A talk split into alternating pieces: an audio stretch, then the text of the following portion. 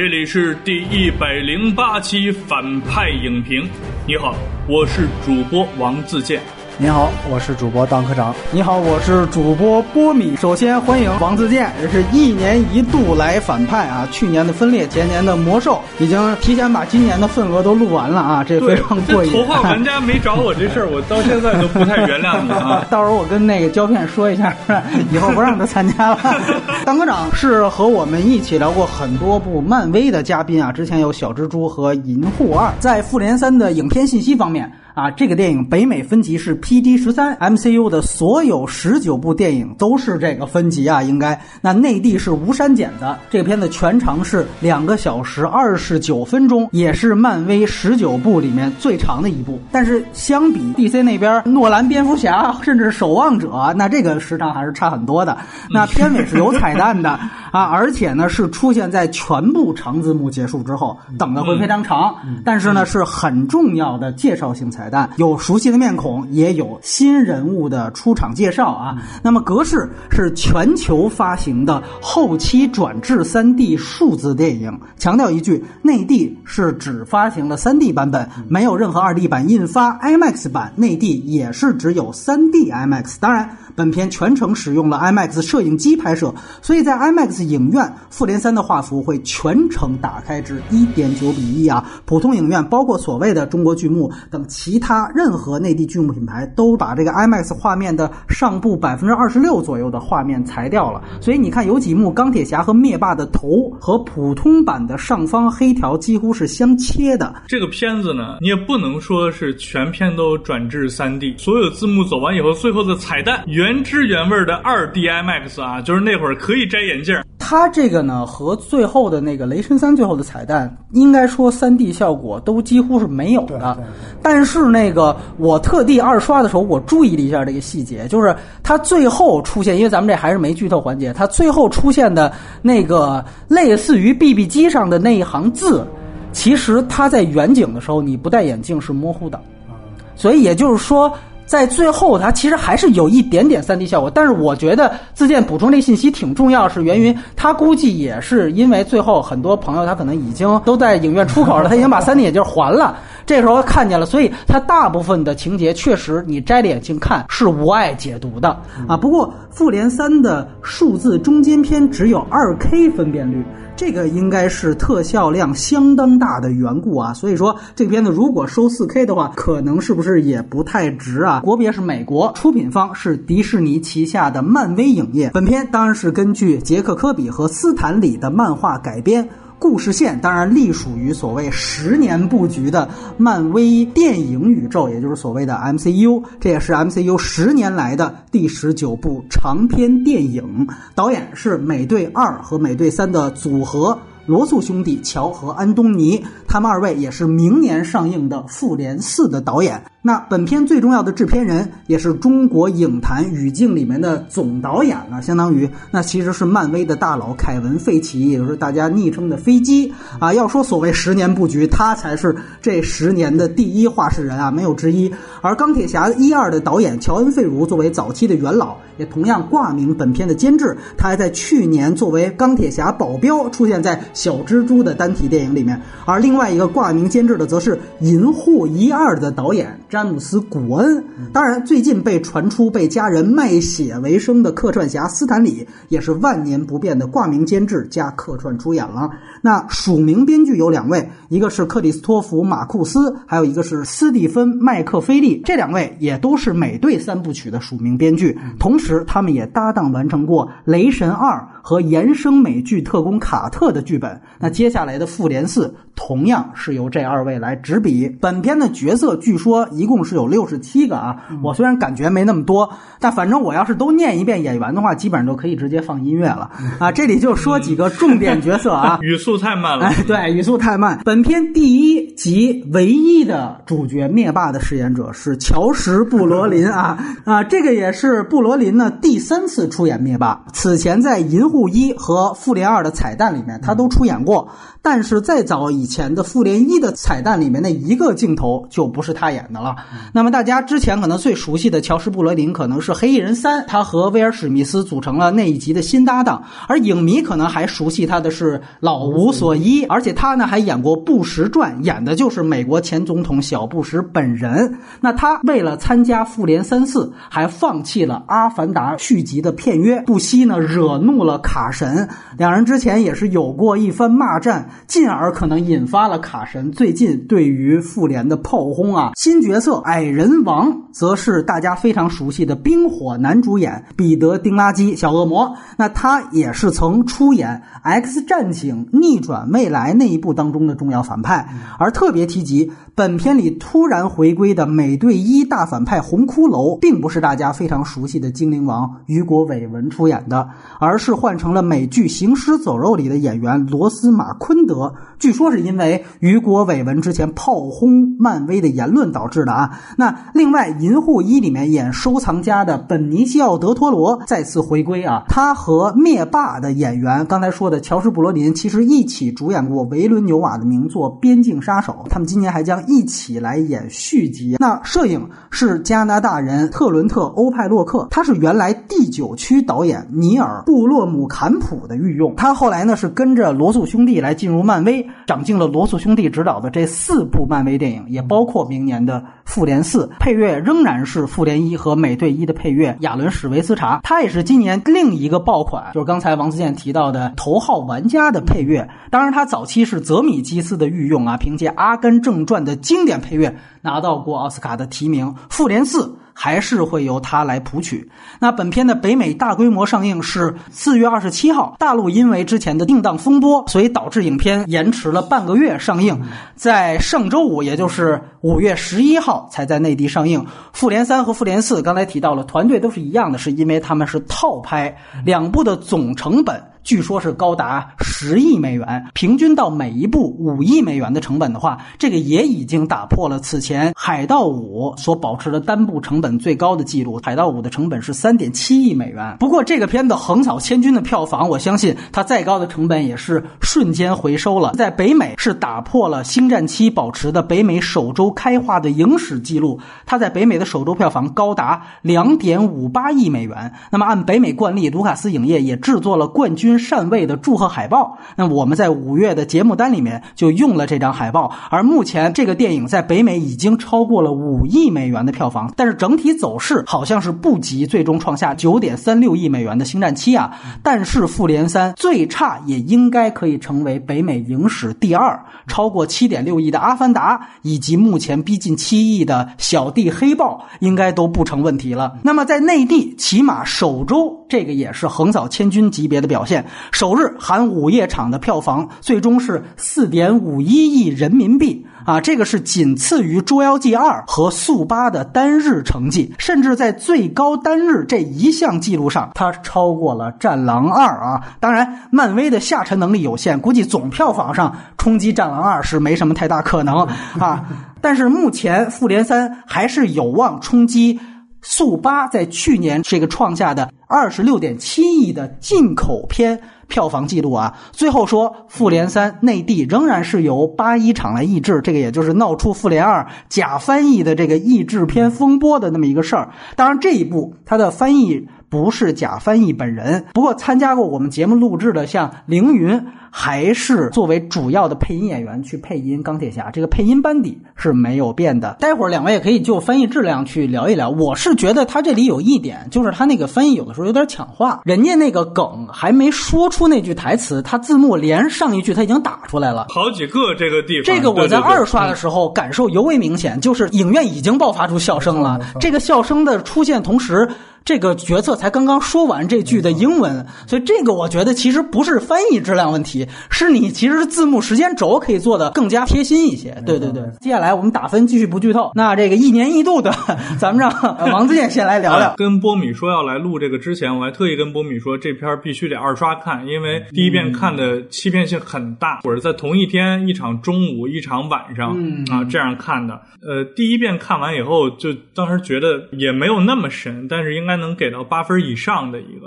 哇，那么多人，然后戏份安排的，我觉得算合理。我觉得就这一点就非常非常难。但是二刷完了以后，这个打分就真的就往下拉了挺多的，就七分吧。推荐经济能力够的人都应该看一看。我觉得是代表着一个好莱坞或者说今天全世界电影工业水平的一个一个电影。尤其漫威呢，我觉得是即便是没进电影院看过的，哪怕你就是走大马路上看别人穿的 T，或者到处的现在可乐上也印，在这么一个大氛围之下呢，你感受一下岁数再年长一点的，比如七零后或者六零后那代人，他们直到今天都津津乐道啊，发哥当年的那一系列电影嘛。那今天来讲，咱们这个年代，我觉得漫威这十年，不管你是不是影迷啊。都是应该经历的一个文化事件。我打分六点五，我零点五分是打给所有支持漫威的这群漫威迷。零点首一场基本上都是粉丝，第一次看到有人在龙标出现的时候为龙标鼓掌的，你知道吗？嗨，就对，为这个加零点五是吗？这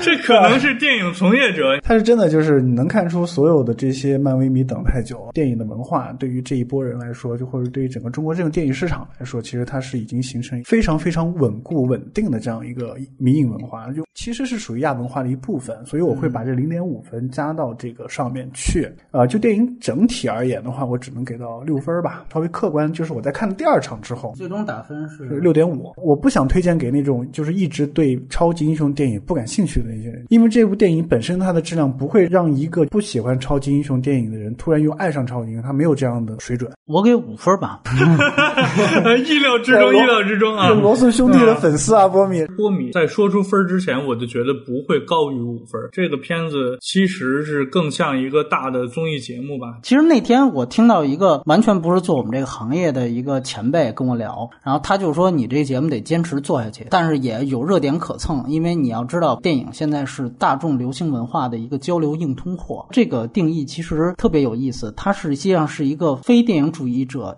对于电影现在的流行文化的一个非常精准的一个概括，大众交流社交的一个硬通货属性。如果从这个属性来出发，无疑《复联三》是现在当下此时此刻最大的一个硬通货。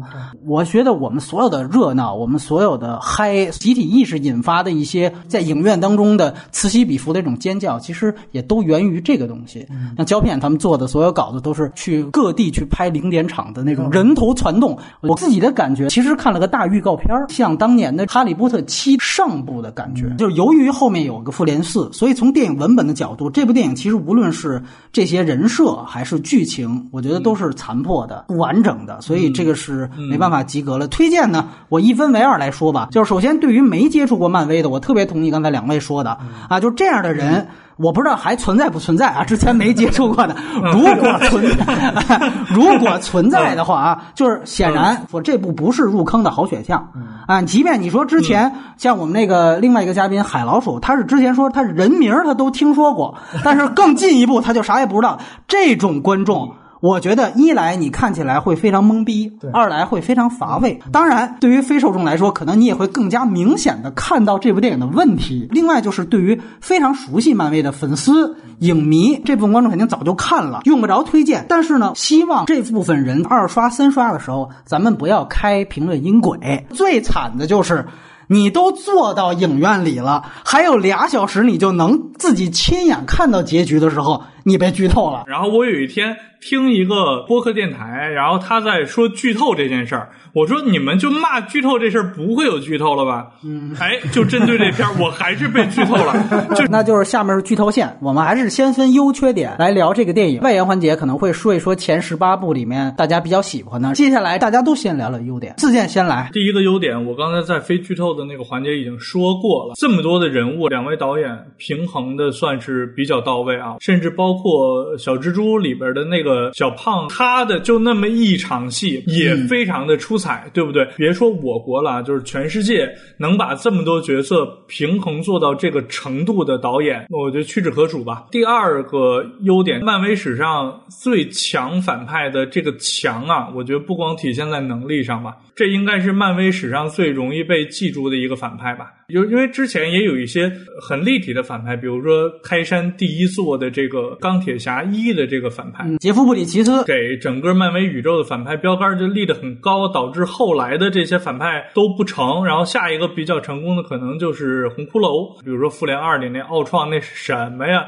美队三的这反派那都什么呀？然后灭霸这次整个他的这个意识。完全展开，他想干什么？就是跟那个《银护二》里边他爸的那种，就是靠嘴炮放 PPT 给你讲我要干嘛不一样。他是通过他的闪回啊，然后包括别人对他的描述啊，他就要消灭宇宙中一半的智慧生命嘛。包括卡魔拉小的时候，包括雷神在跟银护碰面的时候说阿斯加德人已经被他杀了一半啊，什么什么，就是这个一半的这个概念是一以贯之，在电影的各个地方给他体现出来的。像《银护二》那其实。这也是一个特别大的阴谋嘛。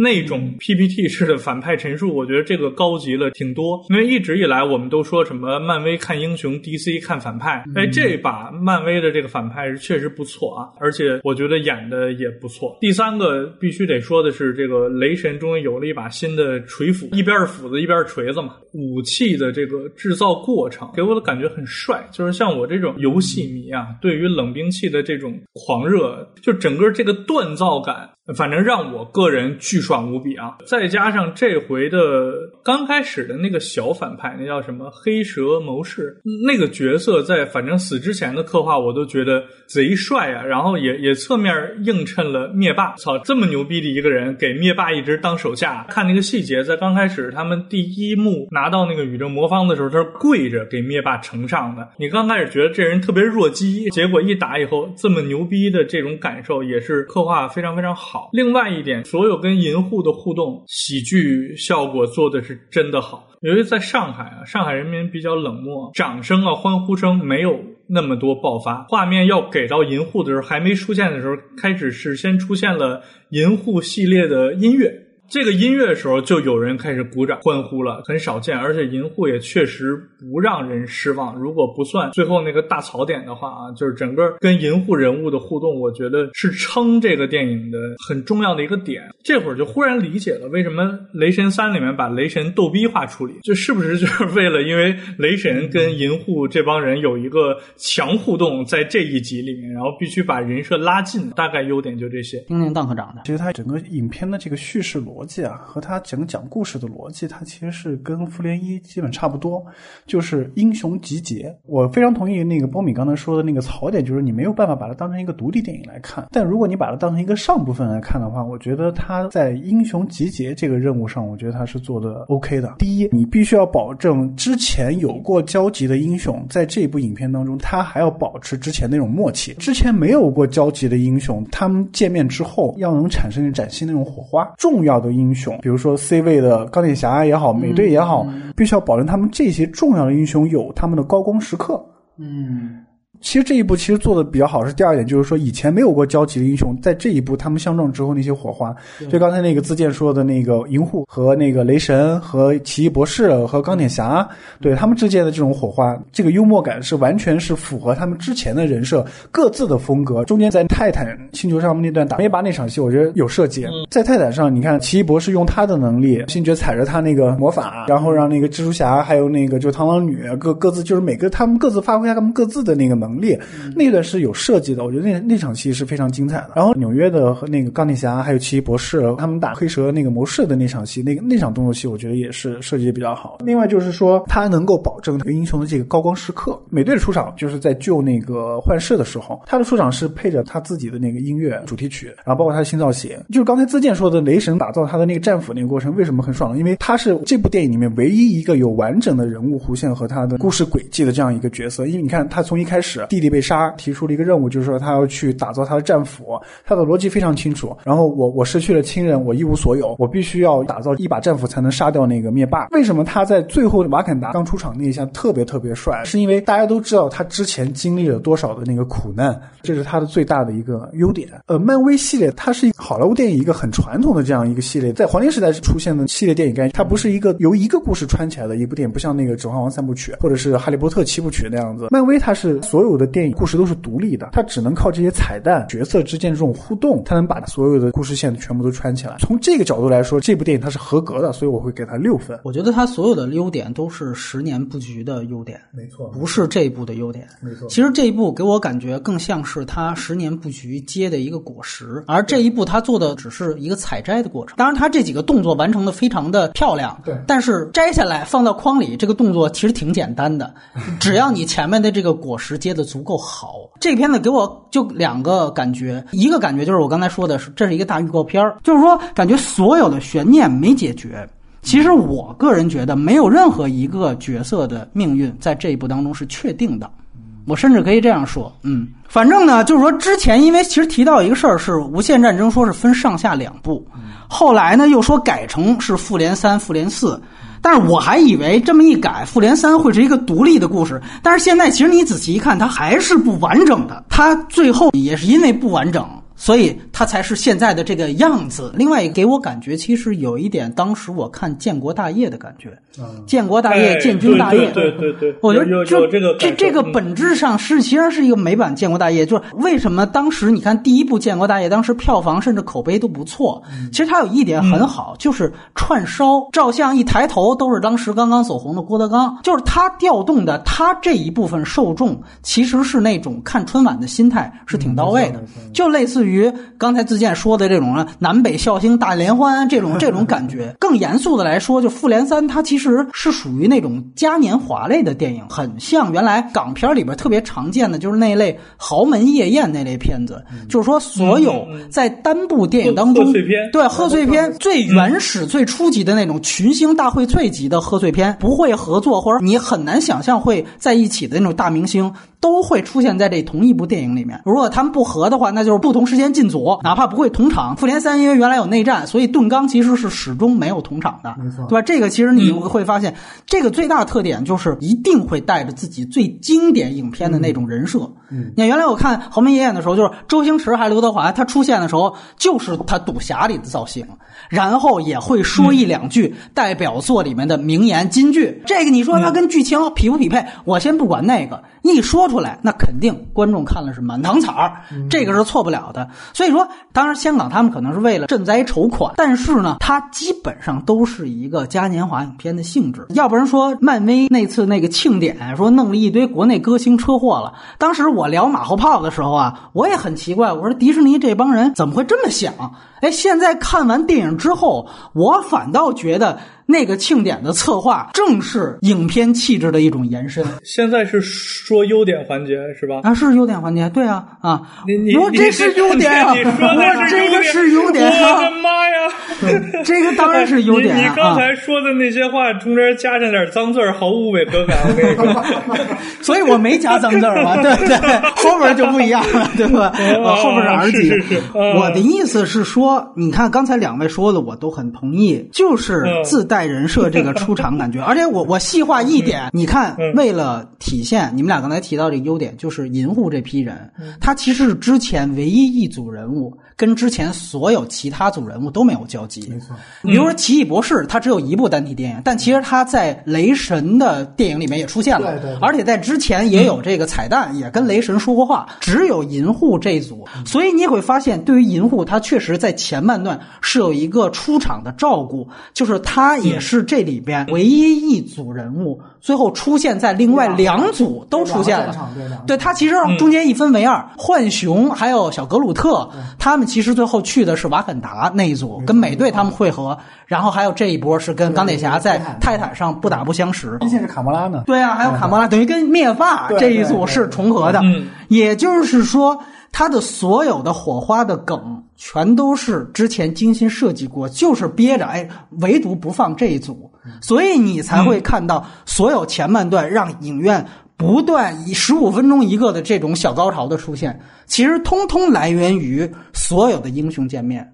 就像刚才自健说的。开始，这个雷神跟银护出现，才有了两个大梗，一个是雷神被星爵学说话，对，另外就是他俩比惨，对，对吧？我觉得这两个梗相当有效果，都是源于他们之前没碰过面，一碰上面，这只有对不说粉丝吧，只有你看过前部，他才会有效。就当他们一总结就是，哎，你是我爸杀了我妈，怎样的，这个才有效。而且这个不分那个，就是你懂不懂漫威的，就包括他他夸看过就行，对，他夸那个雷神就好看啊，这肌肉。啊，那个这个东西是不分那个漫威的，没错没错。这里面其实就做了几个工作，第一就是刚才大家提到的出场，就所有的出场方式，你包括刚才自健提到这个银护流行金曲一起来，不是这一组人物出现，而是詹姆斯刚带着这一个组进场的感觉，就实际上他把这个片子拽进来，他那个设计不说心机多巧妙，开场是先让怀旧流行金曲先于人物，让大家知道，其实他先让粉丝先行抖。腿之后，他马上一出现，是大家跟着一起唱的一个段落，对吧？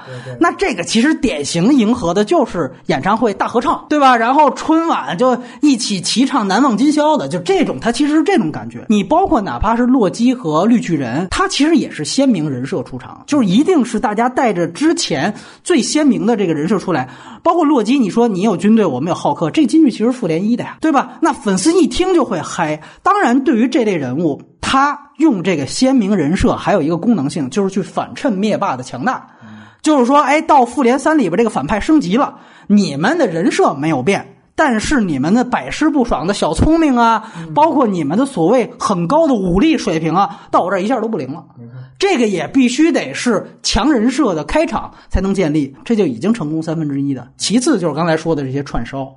那串烧起来，就刚才我提到的这些所有的这种，他跟这个钢铁侠不打不相识。那个卡魔拉在哪儿？我问一个，卡魔拉是谁？对吧？这个梗也是影院一阵爆笑，它也来源于他们俩从来没有过交集，然后一碰上，咱俩说的都不是一个语境，觉得这些通通得益于是漫威之前的布局。嗯。那这个亮点当然是归属于漫威这本身的。这个宇宙啊，还真的不是说你远非你前面多拍几部这么简单的问题。就这个外延环节，我们可以讨论。为什么后面那么多其他的 IP 去开宇宙，只有漫威最牛逼，就是因为漫威它从一开始它是在卖人设，而并非是在卖剧情。就这个只有十年，你大部分电影都在卖我刚才提到的这些所有人的人设，让大家记住这些人，它其实是一种洗脑。那你最后这种串烧才能起作用。你就拿格鲁特和美队最后串烧那个梗，那格鲁特正打架着，他其实带着我很忙的，没空顾你这语气说了一句我是格鲁特，然后美队马上一本正经说啊我是史蒂夫罗杰斯。这个你想想看，如两个没有见面的角色对，如果不是他之前十年去卖这个人设，让大家分别知道。格鲁特的术语，对吧？树是树树木的树，以及美队，他其实是不苟言笑的这样一个严肃人设。尤其经历内战之后，他已经相当严肃化了。你这个反差萌的串烧，谁会知道？第二是知道了又会不会起作用？我举个例子，还是范迪塞尔，他那个速激马上也要开宇宙了，这个也拍了八部了。他那些光头党，这个谁是谁，谁是什么特点，谁能记得住呢？即便能记住，我刚才问一个，我问一个更高级的问题，它会起作用吗？速激的问题是在于他在那个速激七之后，尤其到速激八呀，他所有之前铺的人设都崩了。其他所有的电影其实都面临这种问题，就是那你说。那个环球开怪兽宇宙，对吧？还有像那个传奇开的景田宇宙，对吧？包括像 DC，我们就不说了，对吧？这些所有的宇宙其实都各有各的问题。但是你说，你比如外延环球，我们会提那那个漫威没换过角色吗？也换过，战争机器换过角色，对吧？包括孔骷髅这次也换了，但是它大体上它能保持一定的脉络。所以说到底，真的是从你一开始你得想好，我所有的电影都是要卖人设。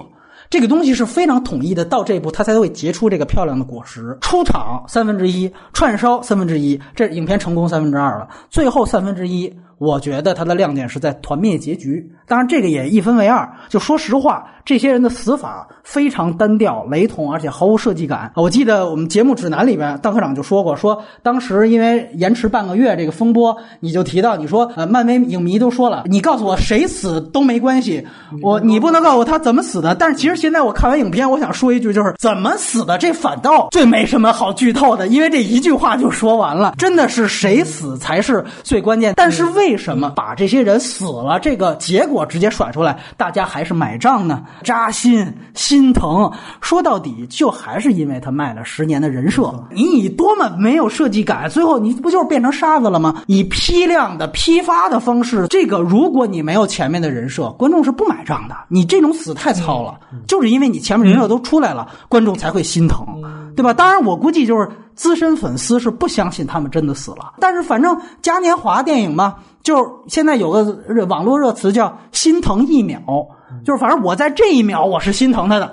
你说明年这个复联四他万一又给复活了，那那咱们再说明年的，对吧？所以这个东西出场串烧。最后团灭，这三点围绕着人设的细节都给到了，那我觉得他这个嘉年华的属性是达到了的。它就满足于我最早说的这个所谓大众文化的这个硬通货的属性，它造成了粉丝的狂欢，因为它这个粉丝数量足够大了。大工长提到这是一个亚文化，其实它是一个主流文化，所以它照顾好粉丝，它就几乎照顾好了大部分我们说的所谓的普通观众。所以接下来可能我们会真正吐槽一些剧情和硬伤，但是反过来说，以嘉年华性质的电影来看，电影基本要素可能反倒是主创不在乎的，他们明白只要我把人。设卖好，串烧的火花就所谓笑话，我讲好，然后最后人物一死，这个电影一定会成功。就像郭敬明，他想不到他的那些《小时代》会被大家吐槽弱智剧情吗？他那么聪明的一个商人，他肯定知道，但是他不在乎，因为他的受众不会在乎。可以说，漫威这十年的布局有多厉害，这一部《复联三》它获得成功的难度就有多低。郭敬明他是因为他的受众的文化水平比较低一样，他这个成功门槛也是比较低的。还是我刚才那句话，就是这些亮点更像是十年布局的一个采摘过程，摘下来放到筐子里。这片子就赢了，它和电影的完整性基本上没有什么关系。我说回我刚才说的那个我被剧透的那个点，我是拒绝一切信息嘛。然后我在听的那个反剧透的那个播客节目里呢，他最后的最后都已经起音乐了，他说了一句，就是我真不知道这东西有什么剧透的，谁死了谁没死，这有什么可剧透的？然后我一听，我操，还有人死啊！啊，你你你们能明白那种感觉吗？所以就是它直接影响了上来洛基的那个死对我的冲击力。然后说回来，其实不是都变沙子吗？洛基的那个死，我觉得就有点诡异吧。另外一点是什么呢？我不同意波米说的，就是说，哪怕是最后这种变沙子的死法，你觉得单调也好，枯燥也好，其实我反而觉得对于灭霸这个人物的塑造呢，就更成功了。就是说，他要干的这件事儿。就真的是不可抗力，就是巨大的恐怖感。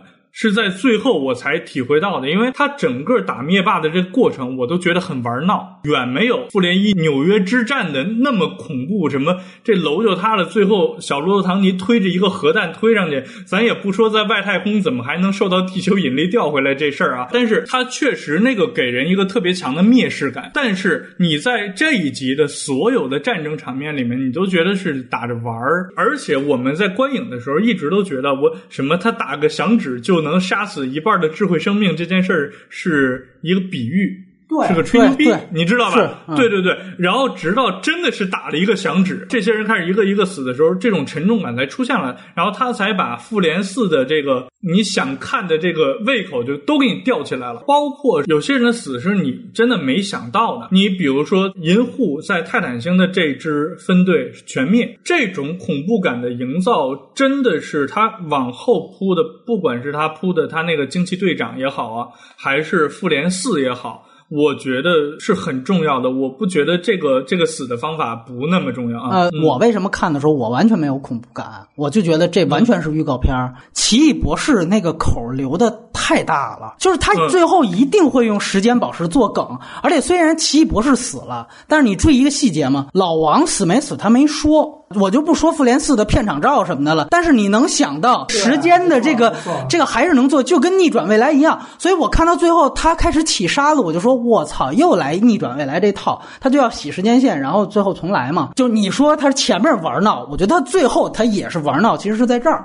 对对对对就优点这个补充一下，呃，这片子因为它有很多梗嘛，它的亮点都不是集中在故事上面，它的亮点都是一个接一个的段子对桥段。没错没错这个其实跟《银魂二》是有点像的，你知道吗？因为哎因为在《是银魂二》的时候，我就说这是一部段子电影。对然后它它整个的气质其实跟《银魂二》也有点像，就是通过嗯这种桥段去取代那种叙事叙事推进吃着香嘛，没对错，，但是有一个细节我是非常非常感动，就是钢铁侠对蜘蛛侠说：“你现在是复联的一员了。”这场戏我觉得是整个影片里面关于复仇者联盟这个团队，他非常点睛的这样一句话，真正使得这个复仇者联盟有那种团队意识，有那种就是大家都在一起要去对抗一个巨大的一个敌人的这种宇宙危机的那种感觉，包括这种个人英雄的这种悲壮的这种感觉，就只有那一句话。老的漫威英雄跟新的漫威英雄这种交接班这种，因为你会想到美队啊、钢铁侠，他们肯定要么就死，要么就退休。我个人倒是觉得这句话也是一个不大不小的问题。他起码没让我感动的一个原因，就是因为他跟梗排的太密集了。不是，他主要是因为之前他在跟奇异博士他有一段对话，钢铁侠他提出要把主战场搬到泰坦去。就是对，但是你觉得那段话是悲壮吧？马上他跟奇异博士有一个对话，就是梗，就是说啊，我是奇异博士，他说啊，我是彼得帕克，然后说啊，得得用得用绰号是吧嗯 那意思？你明白吧？我明白那意思就这前面是还是一段子呢，你后面我明白这个这个意思，啊就是就好像那个雷神被他们救下来之后，他刚死了弟弟，然后就马上就开始插科打诨搞笑。对他反而做成了个梗。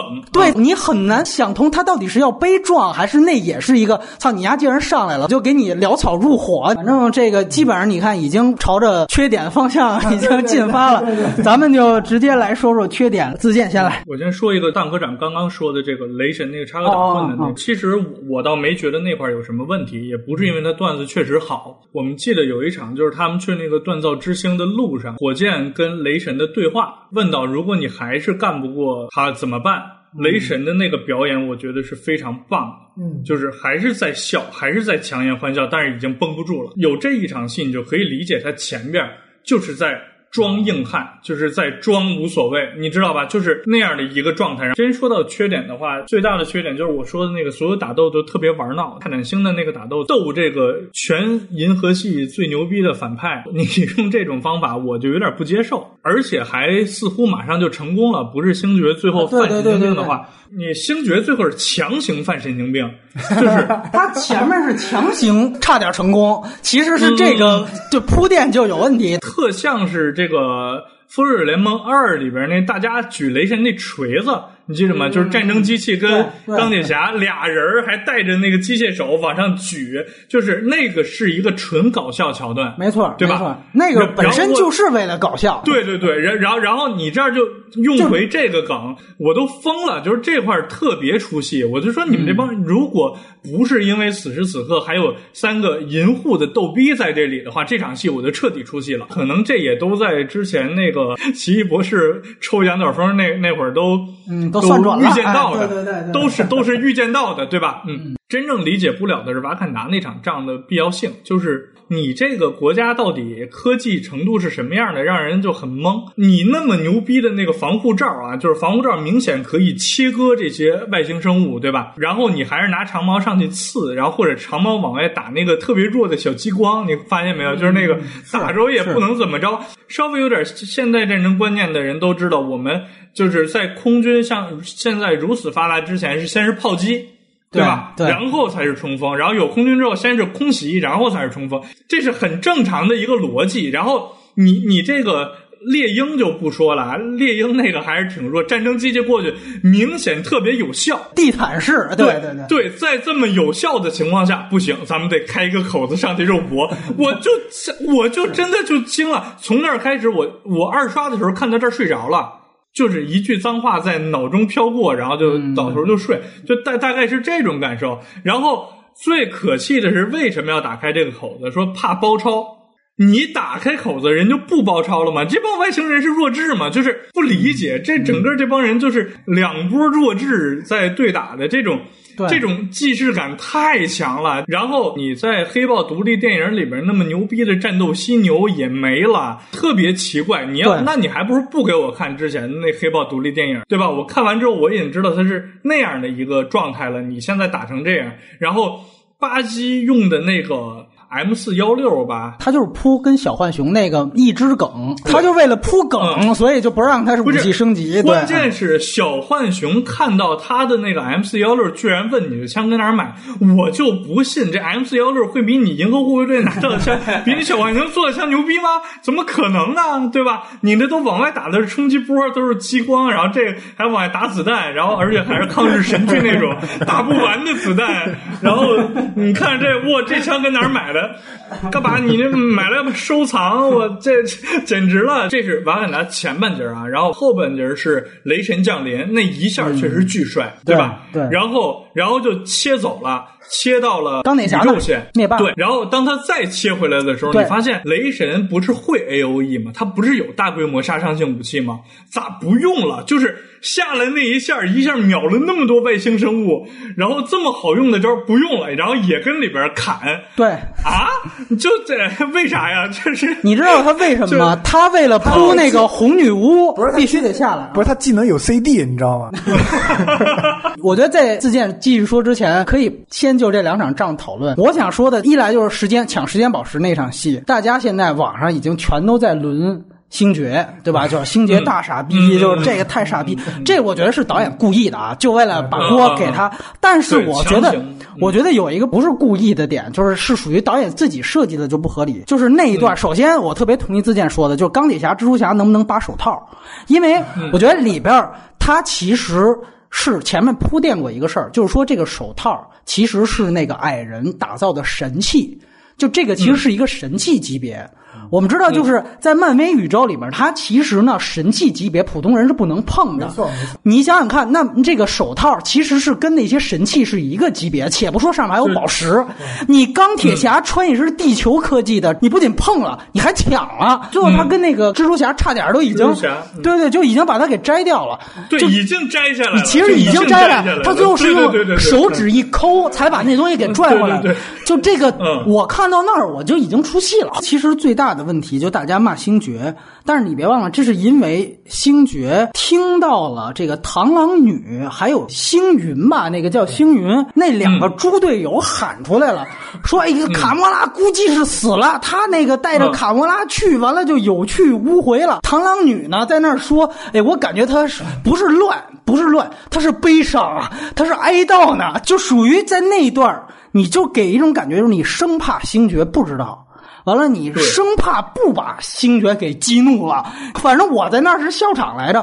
我觉得这个你太强行了。他其实的这种写法，你要不然就是故意去蠢化这两个角色，你要不然呢就是等复联四反转说他俩其实就是灭霸的卧底。你只有这样解释，就所以那如果是后一种结果，那我也还是得说，那你这个片子人设是不完整的。如果你这个不是卧底，就他俩就这么说了，就是。大明白俩大明白，只给了那他的整个剧情核心太掉价。我们说美队三也好，包括刚才自健提到洛基的死，觉得不错。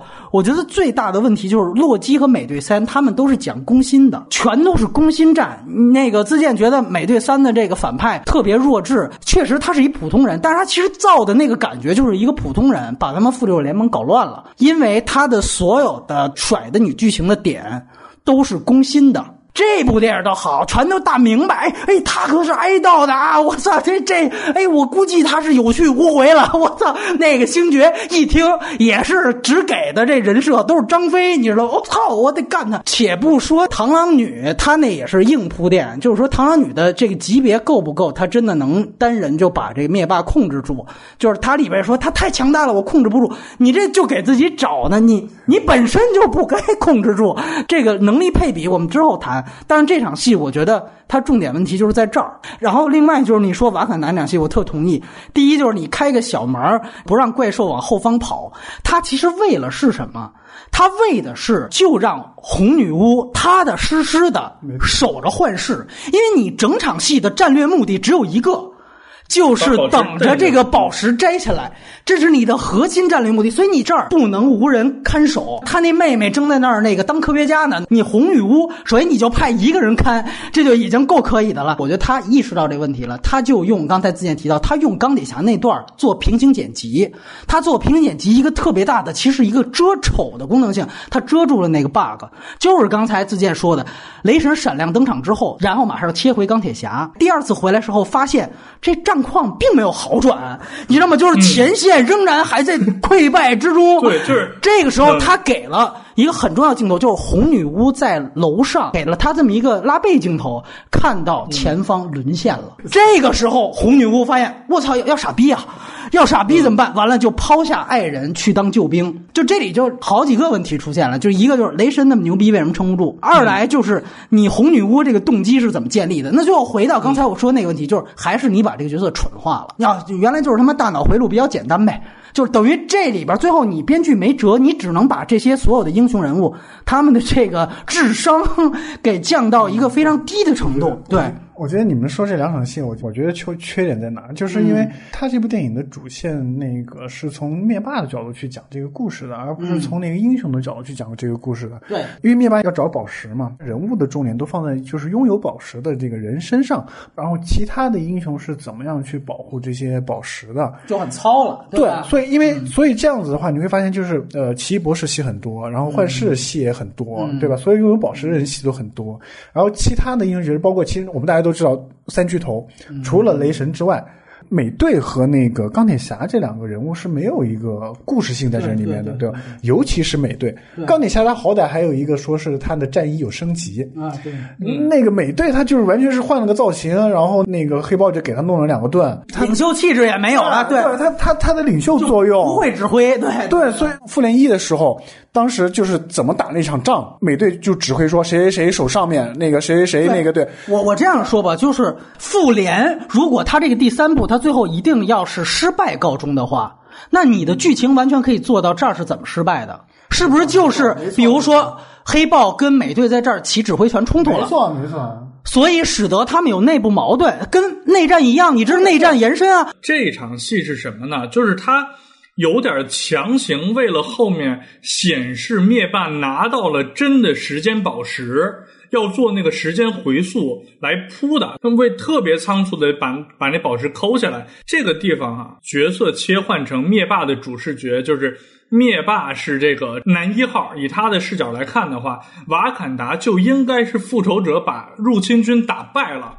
就是在他们欢呼胜利的时候，一个无法阻挡的灭霸又下来，这种冲突和给人带来的心灵冲击感，剧情的合理性，我觉得才是说得过去的。还有一个就是，我觉得这里边幻视啊强行受伤这个事儿，我也不太受得了。呃，他是就单集来讲就有 bug，就是幻视，我们知道在那个复复联二里面是抢了奥创的那个身体嘛，对吧？嗯，对，那个是。就是全身都是震金打造，是这意思吧？什么就被人贯通了？然后你就是说，OK，在被贯通的那一瞬间，我都可以理解，它有比震金还还坚硬、还牛逼的金属打造的武器就可以贯通。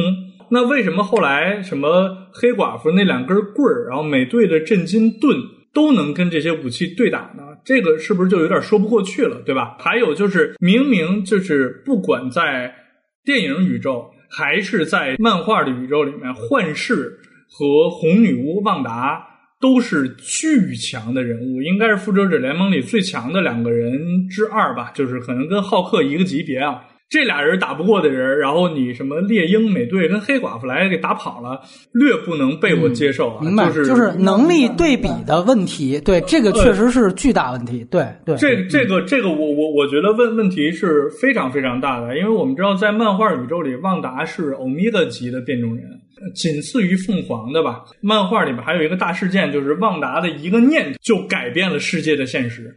咱们就说电影宇宙里的这个旺达，在之前从复联二出场到后面，他每次出场，这个人的强大我们都不用多说了吧？就是虽然他琢磨不多啊，但是他的这个能力都简直了，就是一场巨大的爆炸，他直接就拿手啊一比划就给压缩起来扔天上去了，是这意思吧？他这么强的这个能力。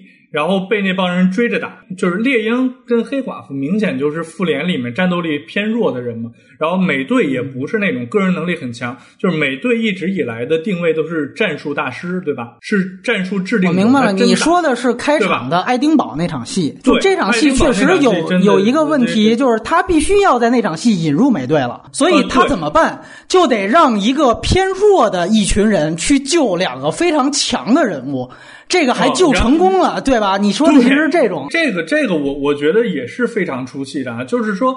幻视在受了这个伤之后，然后我们看稍微有一点时间的时候，旺达稍微给他那块施点魔法，那个地方就在迅速愈合，是吧？为什么到了瓦坎达那么长时间了，他都好不了，一直捂着肚子，然后不能恢复战斗力？这个黑豹的妹妹强行玩连连看，把那宝石摘下来，也不影响他疗伤吧？我觉得，就是整个幻视的战斗力和旺达的能力的低下。是导致了他瓦坎达这块整个就不好看了，可能是为了给别人留点戏份儿，还是什么？是为了平衡做的吧？但是也是让我挺出戏的。还有一个槽点啊，这个槽点当然可能复联四这个小蜘蛛会复活啊，这就不知道。这个点我是觉得。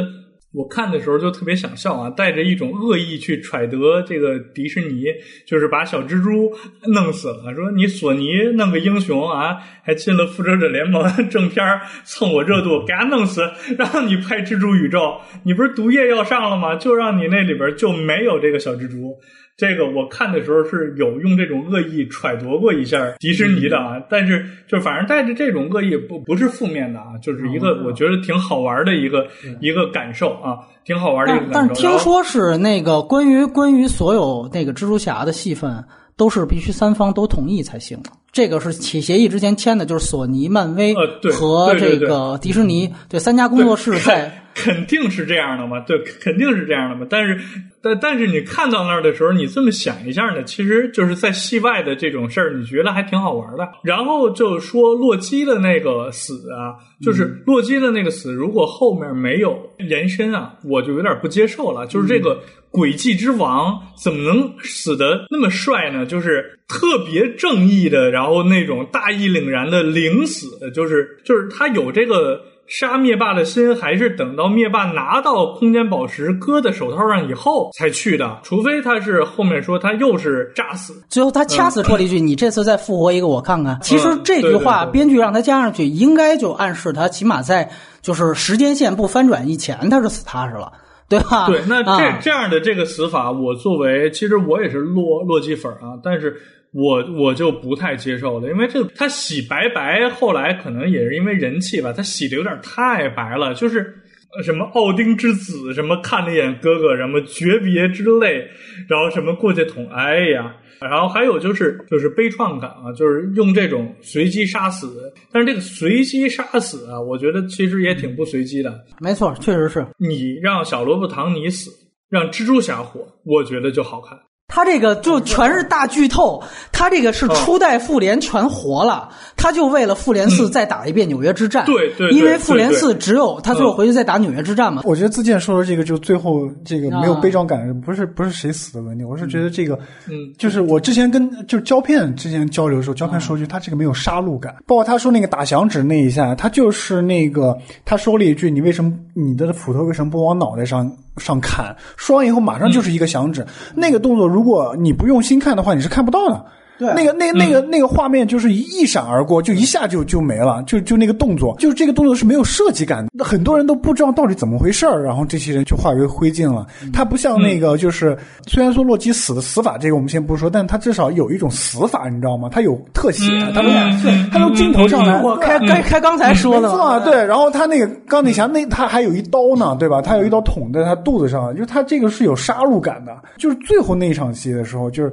导演在那个影像的设计上不足的，这个这个不是，这个真的不是说，包括他这特效设计也好，就是他整个的这这一场戏的这个流程，嗯，他是失败的，我觉得是他是失败的，对对。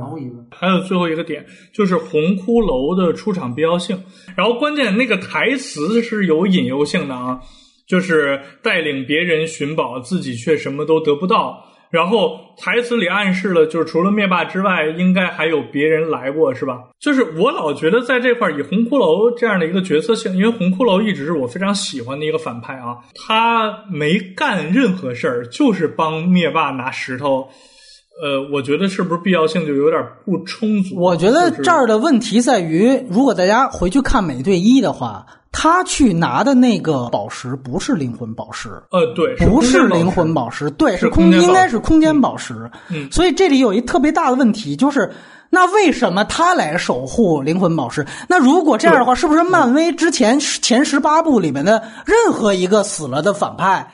那都可以出现在这个场景里，然后说同样的嗯信息量，不就完了吗？反正他被诅咒了，对吧？那红骷髅在他妈美队一里边也没是谁都认识，这不是他技能啊。因为红骷髅这么重要的角色，不管是在漫画宇宙还是电影宇宙吧，就是毕竟是一座独立电影的大反派嘛，就是这么重要的一个角色，就给这么点戏份儿，这个必要性真的是他也没请雨果·伟文，就是因为嗯我、我之前不知道有幻觉这个事儿，我是后来看第一遍完了回去查的。就是嗯我当时听的时候，我说这个不是于国·伟文的声音，对。因为于国·伟文、嗯。大家熟悉，这是《黑客帝国》大反派加上《指环王》的精灵王，大家很熟悉，所以就是我当时一听，我说这声儿不是伟文，而且又因为我之前又补了一遍《美队一》，致敬感就消失了，对你致敬感本来就没有，完了后来你仔细一想，这他妈功能也不一定非得放他身上，所以你就全都不知道在干嘛。对对对对对，怎么你都是 CG 画的嘛？你这儿画一个，我觉得你把永度加进来，可能跟卡魔拉灭霸之间的关系，或者你让他亲，爹来，对吧？就你让他哎亲爹来，就这属于也是天神级的人物，我操，就被发配到这儿了，对吧？哎，哎是是是，我我我觉得这个包包括或者你用银银护一第一个被力量宝石吞噬的那哥们儿啊，就李佩斯是来啊李李佩斯，大家说他是因为他要在那个惊奇队长里边回归，啊当时我是觉得，因为红魔这个角色是因为他是纳粹嘛，他帮那个灭霸拿这个宝石，其实有点暗示，就是这个灭霸其实就是宇宙纳粹嘛。他其实有有有这样一个，但问题是我觉得这找不上，找不上，找不上。灭霸跟纳粹是真的恰巧相反，他完全没有人种优越感的这种感受吧。啊，对，就是对这个也是，这个也是，对对，洗不了了，对？对。我觉得这这真的洗不了这一点啊。他所有的这些 bug 啊、硬伤啊这些东西，嗯都是因为他没有故事。我认为他没有一个主要的故事线在这儿，就是因为主要是这样的，就是你当你有有有这么强一个反派的时候，就是其实你你的点其实就是说，我要把所有这些英雄全部集结起来去对付一个超强这样一个反派，然后你接下来要做的事情，也就是怎么样去分这个战场，怎么样去战斗，然后怎么样去击败这个反派。但是问题是说，就像我刚刚说的。呃，这里面除了雷神之外，在这部电影里面，所有角色都没有成长。这部电影让我第一时间想起的是青龙珠，你知道吗？就你会发现，就是灭霸他特别像是那个呃弗利萨或者是那个沙鲁，他拿到那个宝石以后，他是一个完全体，哦，他才对对对消灭宇宙这种感觉，知道吗？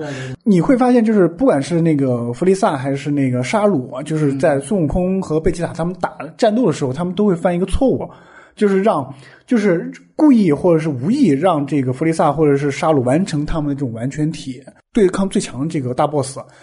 但是问题是，那个漫威这些英雄。他没有这个成长，他没，他也，他也没有任何一个人有那样的这样的就实力或者这样的个性去说，我可以让你完成这个完全体，或者是去去去打这个去战斗，去跟这个 boss 去战斗，他没有这样的东西。就包括我们刚刚说的星爵那场戏，我真的是可以允许这个犯错的人是星爵，但是我们其实都不能接受星爵是这样去犯错，对吧？他犯错的这种方式是如此愚蠢。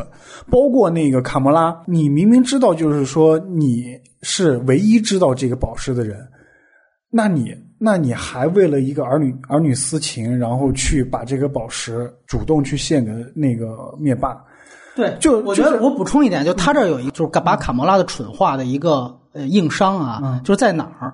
就是大家可以注意一下，他是这样，他先让那个星云来逼卡魔拉嘛，对吧？然后卡魔拉就说了实话了，那灭霸跟他就真的到了那个红骷髅在的那个星球然后他。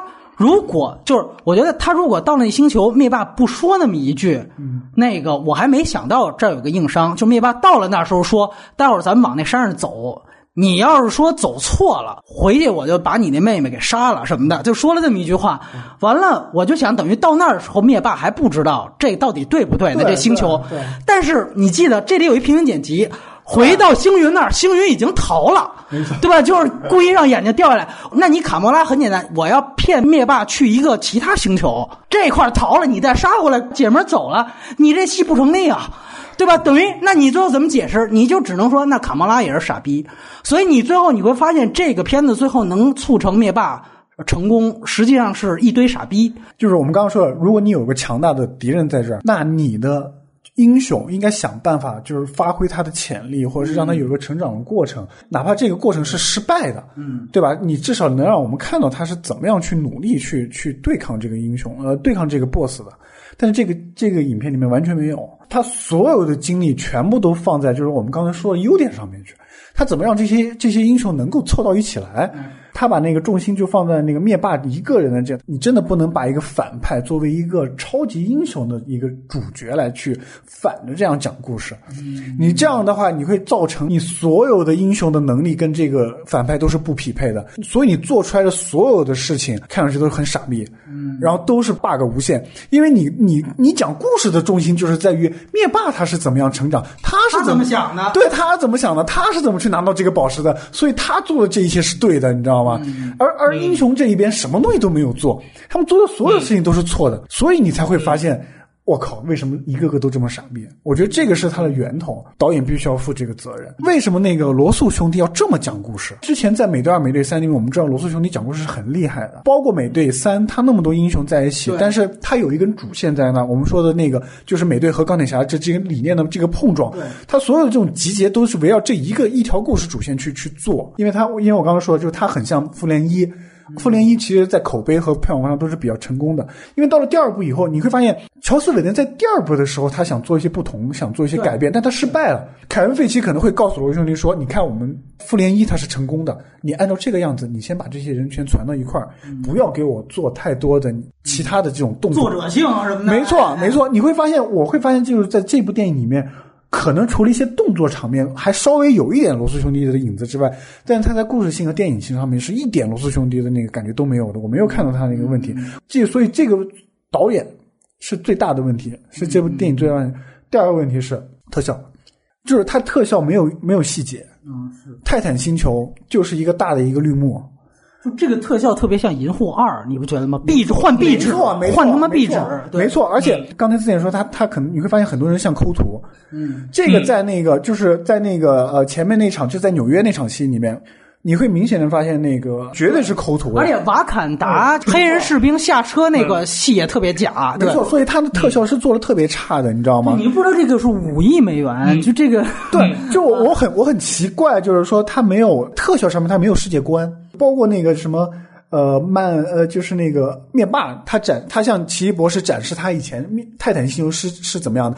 我操，那是什么呀？我操，PPT PPT 吗？这不就 PPT 吗？我操，什么细节都没有，他都不舍得去拍这样一两个蒙太奇去展现泰坦以前是什么样子。对，他都抠到这个上面了，你知道吗？然后包括那个瓦坎达也是没有细节，他他其实就这几个星球，也就只有那个呃。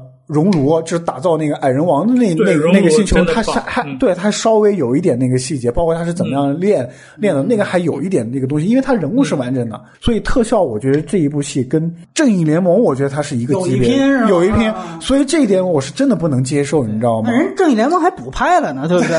人这补拍的原因，对，关键是关键是已经到二零一八年的年中了啊，就是这个年代，就是它的。动作戏的这种特效动作的场面，都不说超过吧，我觉得都没有那个一个能跟头号玩家刚开始赛车戏的那个，就是稍微能拿来对比的这种好的这种给人无比震撼的场面就没有啊。这个这个其实是非常非常失望的啊。罗兄弟说，我们这一我们会有一个比那个呃美队三机场对更牛逼的。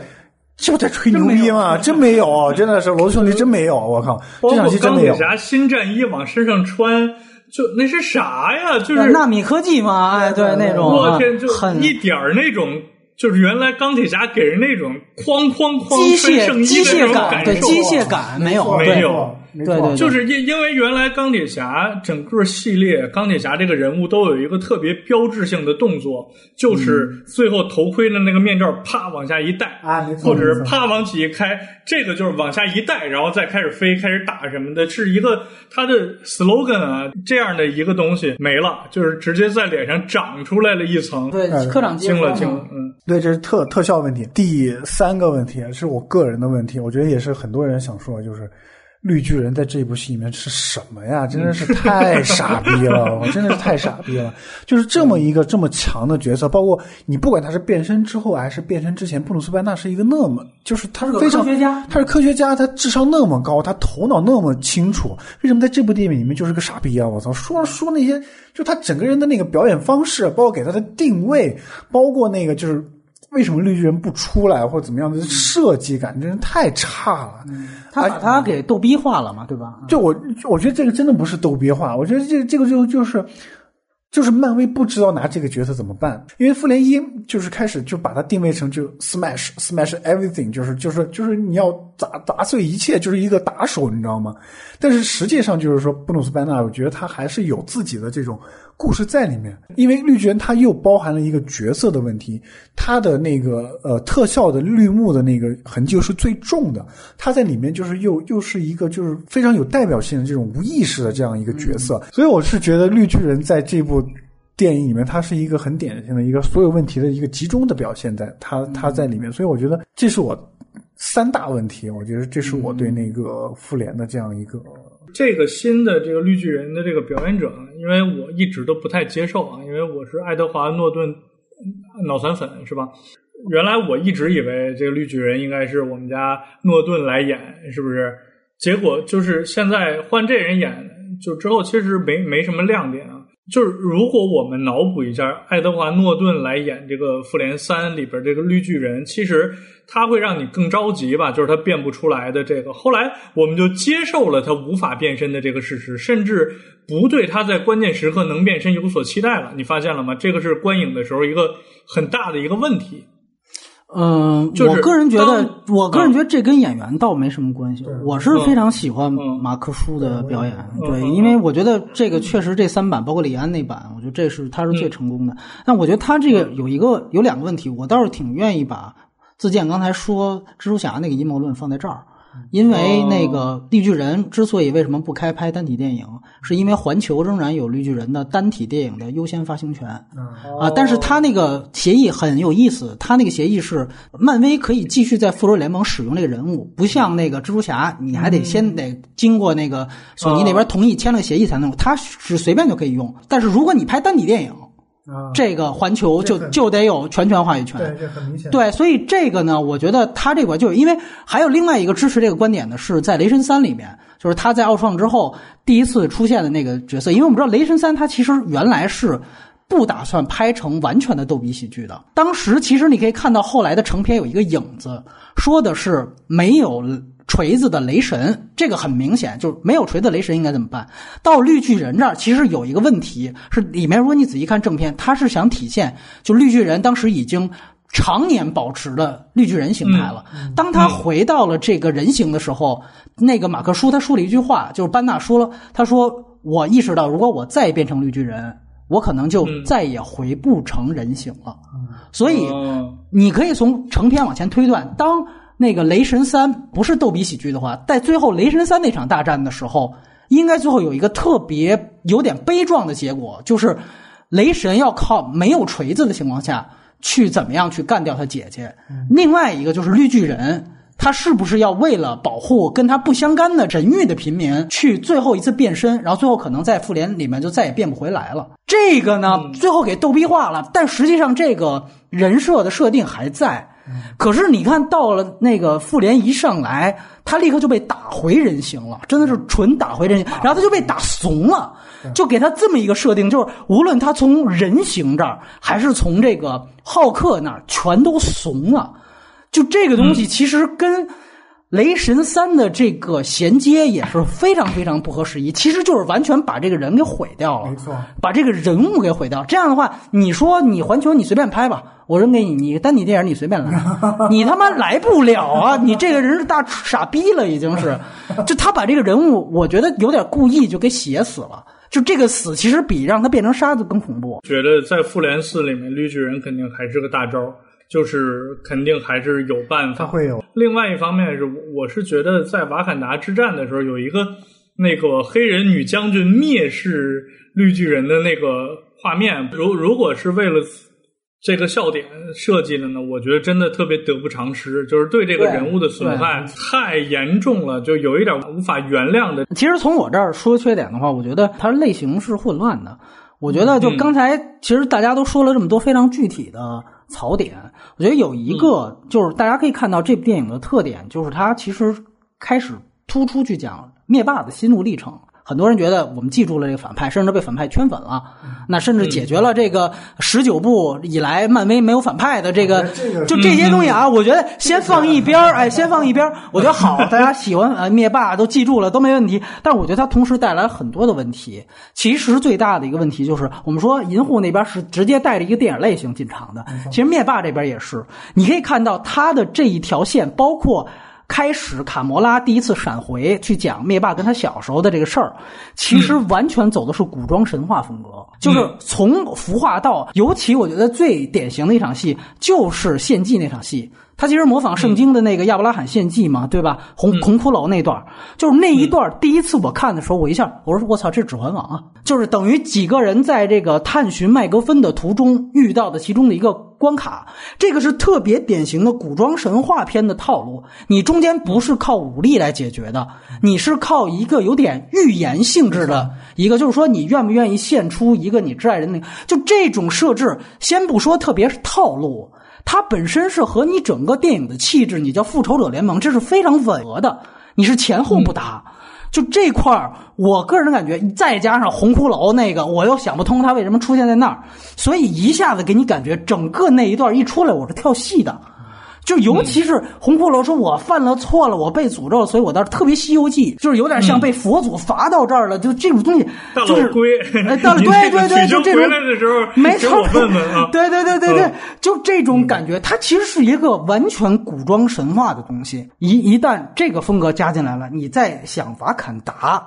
他又走的最后，其实为什么刚才自荐提到他，其实也是一个类型冲突问题，就是他在最后他一定要一场大战，这个是导演的思维，也是停留在一个我最后的大战一定是要一种就多人对决，你明白吗？所以他一定要设计一种跟复联一一样，就是一种群体僵尸性攻击，他这样也回到了我们说是指环王式的嗨点，就他其实一个。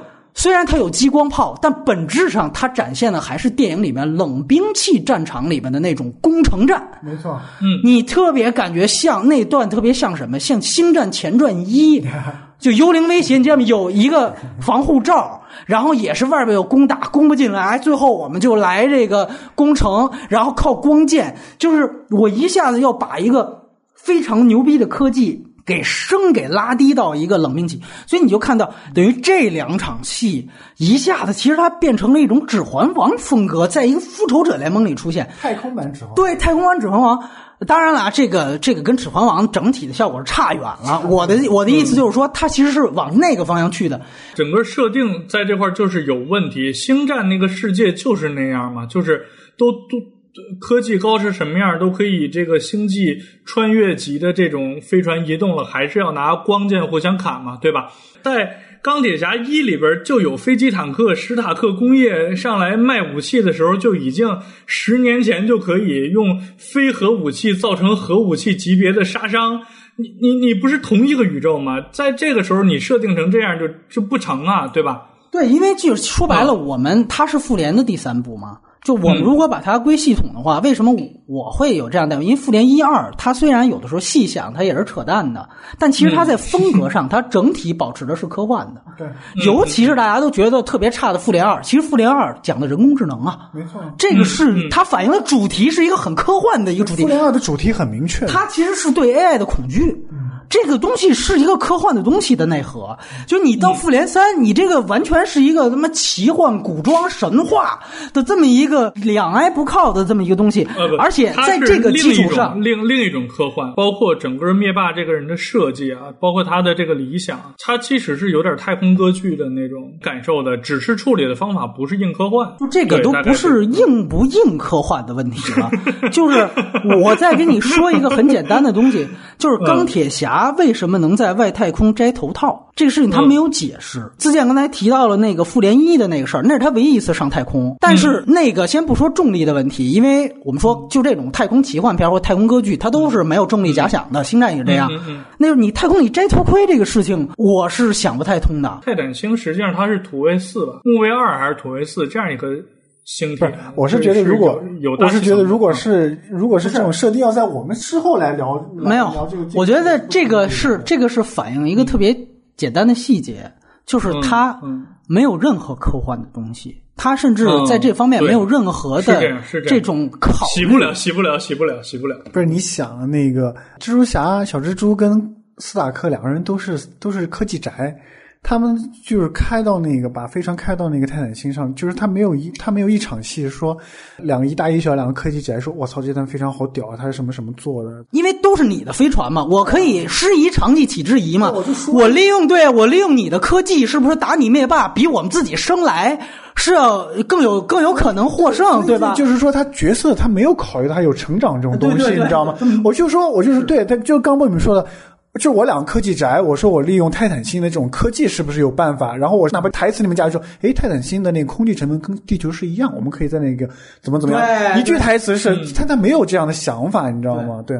你看卡梅隆那天骂复联说这类片子把科幻完全毁了，就是说我个人觉得就是，当然那是我第一次也是从科幻这个角度去审视整个复联，但是确实你要从卡梅隆这个维度，就甚至它就不是科幻。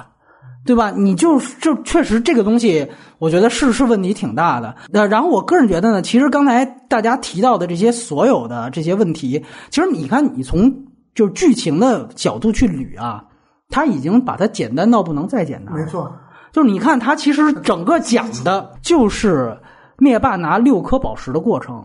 但是你回首一下，他首先上来，他用台词说，第一颗宝石他已经拿到了。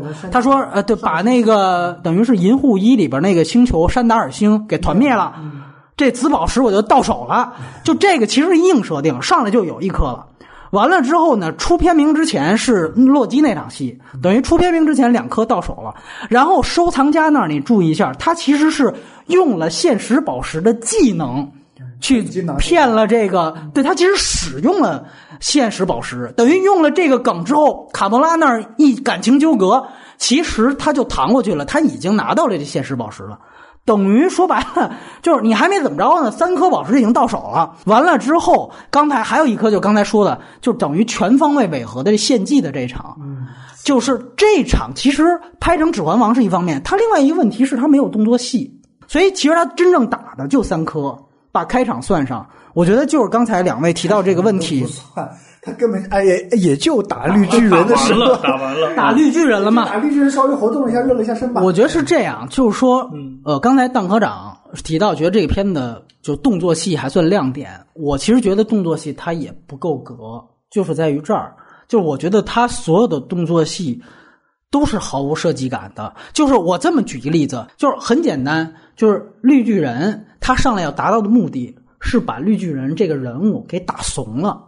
对吧？这个是他最后人设之后产生的效果。但是你从动作上看，我这个力度根本不行啊！我跟你说，这个我跟你说，他动作设计不好看，就是是因为他特效做的不好，因为两个都是虚拟人物，然后都是动捕。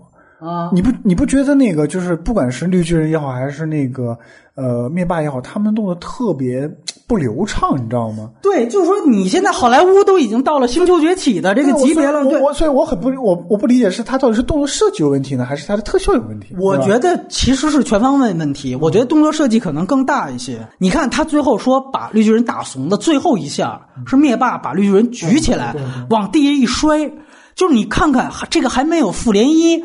绿巨人摔洛基摔得狠呢，你想到那个东西，你按说你这个狠度，必须得比那个过，你才能把绿巨人给打怂，对吧？他那个就这个东西，我觉得他，我觉得，他这个是有有影射在里面的，就是因为绿巨人前两集都摔别人，所以现在变成他他被人摔，但但是你这个力度啊，对啊，你这个就是残酷度，说白了，你这个得有，因为你后面把绿巨人写成傻逼了，你这个傻逼的所有全部动机是来源于你开场的这一场仗。没错，而且而且他那个紫色的是那个力量宝石嘛，对呀、对吧？所以他没有他完他也没有用到那个紫色宝石去去干干他的。呃，对对对，我我我这个稍稍微补充一下啊，我他在灭霸打绿巨人那场戏，其实我脑子里我都认为他肯定应该拍了这样的镜头，实际上没有。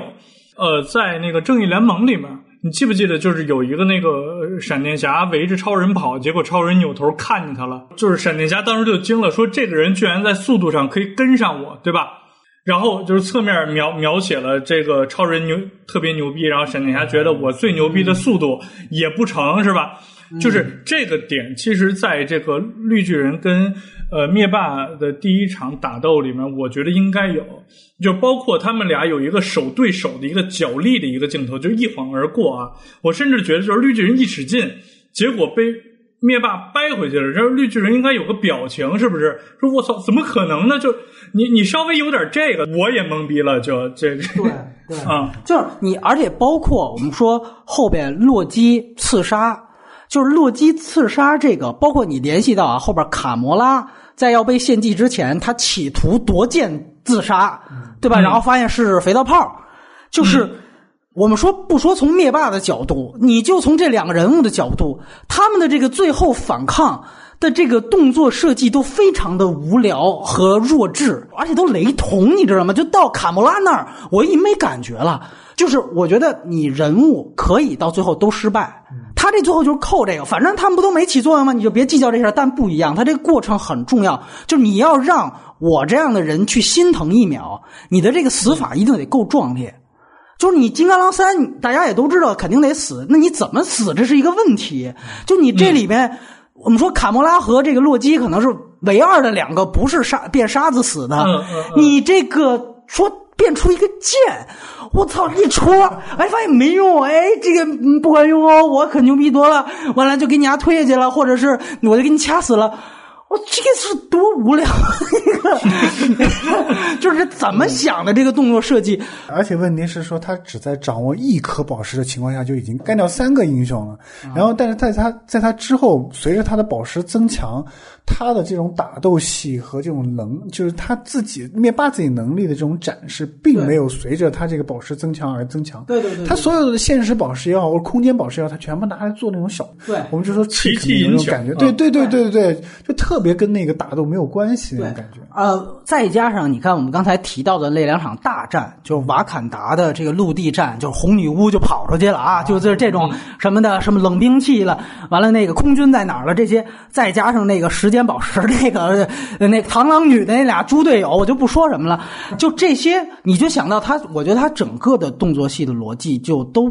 是不成立的。当然，我这里面引用一个呃胶片的一个洗法啊，我也直接抛出一个问题，两位想想，就是你刚才科长提到的，你觉得灭霸他后来为什么这个宝石越多，怎么能力反倒越差了，对吧？没有开场那么干脆。胶片的这个解释，我觉得自荐也可以听听有没有道理啊。他说的是因为当他死了卡魔拉之后，献祭之后，灭霸这个人呢，他直接就是从内心上他就已经不想杀戮了。就是他前面呢，你看他有有狠的地方，他就直接用现实宝石把那个呃大壮和那个螳螂女给大卸八块了，你记得吗？到后来他就不怎么愿意用这种方法了，就他觉得不是灭霸打不过，这不是一个硬伤，他觉得是灭霸就不想打了，啊，觉得是有一个感情的内部的动机在这儿。我个人呢，我提这么一个就是反驳的理由吧，我觉得，但是我觉得他说的这个确实也挺重要。灭霸整个这条线呢，它显得确实是感情很丰富，但是我们别忘了有一点，就是卡魔拉，他无论遭不遭遇献祭，他在最后都是有百分之五十的几率要死的。所以我不知道在这样的一个情况下，因为灭霸是一定知道的，对，所以他说那个，我希望你有一天坐到这个宝座上去，就是那我也不知道是说他拿了这六颗宝石之后，他能指定谁不死，就不参加这个筛选，他就可以。那如果这样的话，那他所有的随机的这个价值观就全是扯淡，那他就还是一大反派，就还是一纯会黑化的大反派。如果他要没有指定能力的话，卡魔拉最后怎么着，他得有百分之五十机会死。所以，那为什么卡魔拉献祭之后，他要那么婆婆妈妈的儿女情长？所以，这个我也是，就是觉得这是他人设铺垫的一个挺大的问题。但是，我不知道，就是胶片他提到这个事儿是不是能说得通？因为胶片这个问题，我觉得可能也是很多人想过这个问题。因为毕竟，毕竟你是在，呃，他后面有一个很明显的，就是说，那个雷神砍了他一斧子之后，然后他把响指打完，他就走了。说，而且他之前也没有杀那个钢铁侠嘛，对吧？胶片说有道理。但是我觉得他至少这部电影没有展示出这个逻辑出来，他只是你只是我们自己后来自己去给给那个灭霸找补啊，或者找这个解释。我一直不能理解那个灭霸的事，就是我能知道他的那个。计划对他的理念是什么样的？然后这个我没有意见，但是问题是说他是如何有这个理念的？他为什么要有这个理念？我觉得这故事没有说明白。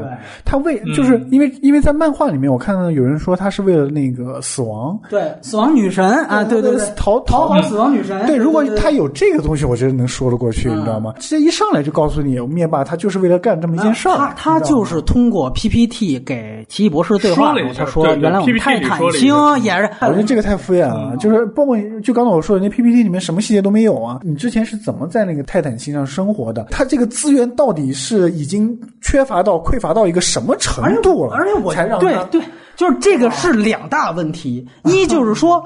全他说全宇宙现在已经人口爆炸的问题很严重了，就这个问就这个事儿啊，我在前面你十八部电影是没看到的。对啊，就是所有的复联一二，包括地球上发生的事儿，都不是因为资源过剩。没错，这不是还有一个黑豹刚刚改革开放嘛？对吧？我这样我改个说法，就是说你要么就干脆一点，你就真的拍一部灭霸传，你就是从灭霸的完全的这种角度去拍这个事儿，你从小拍到大。对，或者是这个人的成长什么，你给他拍透了，然后你拍万磁王，对吧？你万磁王之前是就是反派吗？第一站，对对，就他那个邪恶的价值观是怎么生成的？对，你那样去拍的话，我能接受啊。你那些什么美队啊或钢铁侠给你打酱油，我觉得都无所谓。我觉得这，我觉得这部电影的话，你哎，从电影的角度上，它是很经典的。如果他真的如果他真的这样拍的话。对啊，对啊，但是问题是，他现在就是我们当时肯定他都是因为他之前铺垫的那些所有都来源于他的铺垫，他的缺点其实来源于灭霸他们之前其实没铺垫。这个事儿啊，我我这么看啊，就是首先呢，胶片说的这个洗法啊，我我是不太接受的，就是包括刚才科长说也没杀钢铁侠是吧？那他刚上来也没杀雷神嘛，就是其实他对众生是一视同仁的吧？我我我觉得在电影里应该是这样的。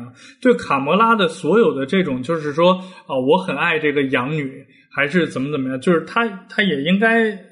算是说清楚了吧，确实很爱这个养女，要不然最后献祭的时候不会成功吧？包括星爵开枪然后变成泡沫之后，他说了一个 “I like you”，这种是一个那种明显的父亲对于女儿男朋友的那种肯定吧？这种语气就是很像美式电影跟文艺作品里的这样的一句话。我我我觉得这些人格化的地方对，但是呢，他应该我觉得不能指定谁死谁不死。包括他在台词里面有这样一句，就是说。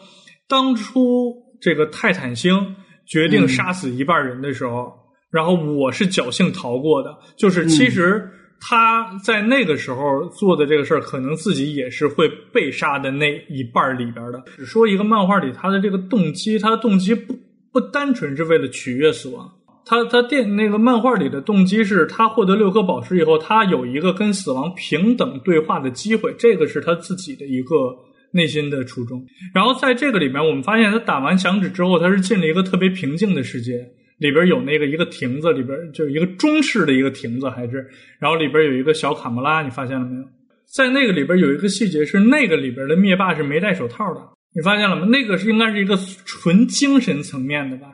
嗯，这个应该是跟灵魂灵魂宝石灵魂宝石有关。对对对，应该就是现在网上也有人说是灵魂宝石内部，就是我现在反而更相信网上的另外一个推测，就是是把卡魔拉变成了灵魂宝石，或者说就是卡魔拉就在灵魂宝石里面了。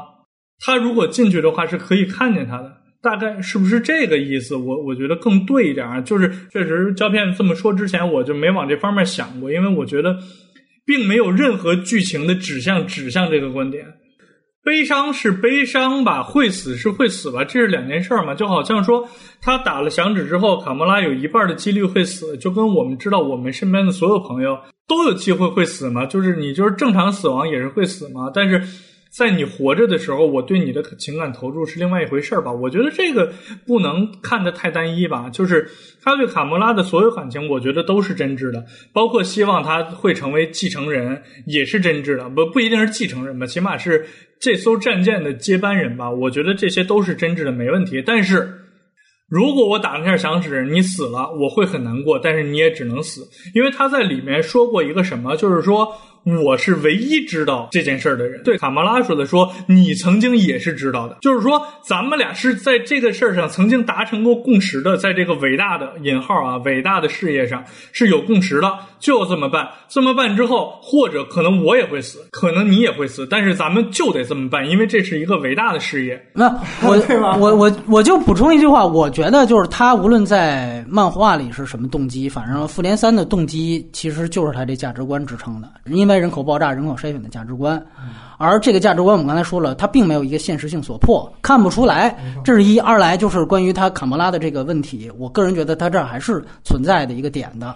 对，就是说白了，他是从应该说灭霸有这个人，他的目标就一直是这个，这是他非常坚定的一个理想。对吧？所以他一直一早就做好了这个弑亲的准备。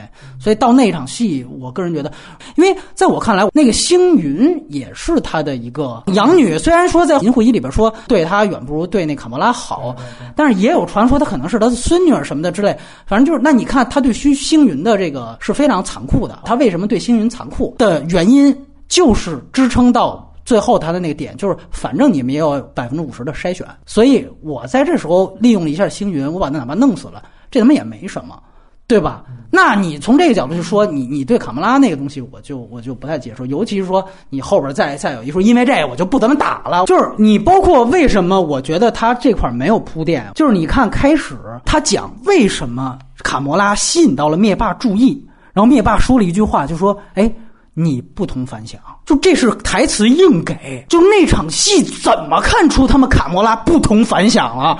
就他只是在那喊我妈呢，我妈去哪儿了？就这个，我操！灭霸就看出你就是不同天选之子。就这，你杀了那么多星球，这样的孩子应该大把见吧？我就就所以他很多的东西就是说硬给。所以为什么我特同意大哥长说你要拍一个原来拍一个灭霸，你垫一下这复联三灭霸清楚我就认，对吧？你包括你把他价值观说清楚了，把。宇宙爆炸成那样，你说清楚了我就认。最后一点嘛，我觉得就是它其实整个漫威宇宙后期它铺宇宙的整个严谨性都下降，这里边带来了很多问题，就是那雷神三基本上就是胡扯淡，上来就把雷神三的主题给毁了。因为虽然雷神三。定义成一个逗逼喜剧啊，但其实你会发现它有两个严肃主题，一个严肃主题就是刚才我们说的两个最主要的人物，绿巨人跟雷神都失去了自己最重要的技能，有可能是这样，或者变不回身了。另外一个很重要的主题就是神域不重要，救百姓才重要。那个东西在雷神三里边是有点像点醒雷神的一个人物弧光转变，就最后我操，我意识到这等于一个超维思想，我们一直想着怎么样守城。但是现在这个东西不重要了，带着民众撤离出去就行了。但是你一撤出去，就他妈被灭霸团灭了。就是我操，就这个其实，那你再连上宇宙去看雷神三，这等于就是一个大打脸。而且呢，我必须得说，这里面还有一个逻辑问题，就是他加了矮人这场戏。就是那我们知道，这个锤子在雷神三上来就给捏爆了，对吧？那为什么他捏爆那场戏捏爆之后，他不那场戏就去找他妈丁垃圾去造造斧子呢？对，有这句话。那你为什么现在想起来要去造这个机器了？我想说的其实就是他后期连宇宙的这个严谨性，因为其实前半段他的整个的漫威宇宙，它就是靠连宇宙的这个严谨性来成名的嘛。那你后期有了这些问题，也也有人说说，那那边当时雷神三那个大魔王那边情况很紧急。我觉得复联三这个情况也很紧急，而且我们对比一下时间线，就是他马上造完了就去瓦坎达县，结果瓦坎达那儿防护罩还还没破呢，你知道吧？还在那打呢，你就证明这个锻造过程是非常迅速的，就哪怕对应人间的时间也是极，都到那儿就是你只要这个东西都在，就马上就造好。另外一个严谨性问题，最后他所有的点都落在了幻视这。这颗宝石这，无论毁不毁吧，最后你有时间嘛，都纠结于它这个是它最后的麦克风。但是你想想看，这颗宝石黄宝石吧，它怎么来的？它追根溯源是灭霸自己给出去的。这个幻视是从这个复联二里边，从洛基权杖里提炼成了幻视。那这个复联二的这个权杖是怎么落到这个九头蛇手里边的啊？是原来那个九头蛇渗透到神盾局。那在更早以前，复联一结尾是黑寡妇最后把这个权杖交给了神盾局，结果神盾局被渗透了，对吧？是这么一个逻辑。那最后我们去看那个复联一，这个权杖其实是灭霸给他让他用的这个权杖去地球来夺另外一个宝石，就是美队一里边那个宝石，空间宝石。对，就你这个东西就很牵强，就是那你开始灭霸，你现在都知道这都是灭霸，因为原来你知道。粉丝一直在就是一四年、一三年讨论的一个话题，就是他们在讨论洛基权杖里的这个到底是有没有真宝石。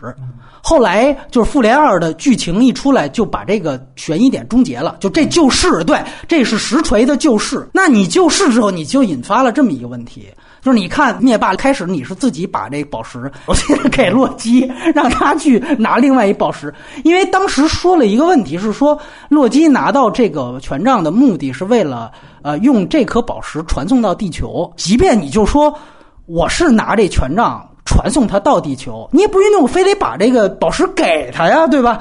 就是这些东西全都是强行设定，所以我是这么觉得，就是如果你最后复联三。不把最终的麦格芬悬念落到幻视这儿，我也不会回去去想这个宝石怎么回事儿。你明白吗？就如果你最后落在这儿，我一想你这有病，过家家玩儿，你明白吗？最后还得用一下时间宝石技能，还是最后归结到他只有一个方式去补这个 bug，就是我们说复联四又把纽约之战拍一遍啊，那那个时候清楚的去交代。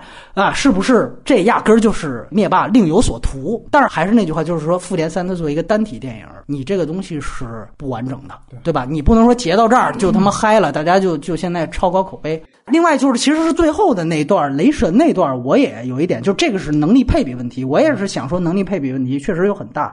就其中我觉得最重要的，其实就是最后这一斧子，我看砍的还是我觉得有点牵强，就是因为。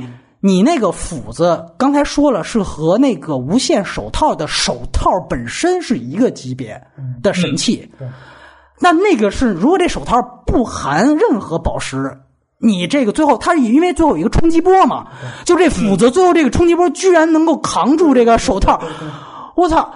你只和不带宝石的手套是一个级别，你加了六颗宝宝石了吧？那是已经六颗了吧？关键是手套都废了吗？对对，我手套都已经废了嘛。所以他呢，他最后他只是鸡贼到哪儿，他就反正你就解释一下，哎，反正你也没看准，对吧？你没看准，你粉丝就别计较这事儿了，对吧？反正我这响指也打成了。但是我想说，最后你去注意到，就灭霸他到最后，他终于向他梦想当中的去看日落了。在看日落那场戏，就是从那个灵魂宝石回来那场戏。他的整个那个左半边吧，还是那个胳膊完全受伤了。对，我干对就已经完全干掉了。他那手套已经毁到了，没错，没错。就这一斧子，虽然没改变复联三这个响指的结局，但是我猜他绝对会对复联四大家最后怎么能打过灭霸产生一个致命影响。那如果有这个影响的话，我这个这一斧子能砍下去，这就成为一个最大的问题了。那这是他鸡贼吗？反正哎，你这一步你别说他问题，反正我响指打上了，然后下一步我估计粉丝就都忘了。对，确实是这个戏能力配比的问题非常大，就是我看完之后无法对人物能力进行排行，都是忽强忽弱，是吧？有这种感受，嗯。然后，如果再联系到它整个宇宙、整个十八部电影的话，这个这个表就根本列不出来。就是你刚才提到的所有的这种能力配比问题，就的确是分分钟让我出戏。就包括，我觉得它其实这里边有一特别大的典型，就是主角光环。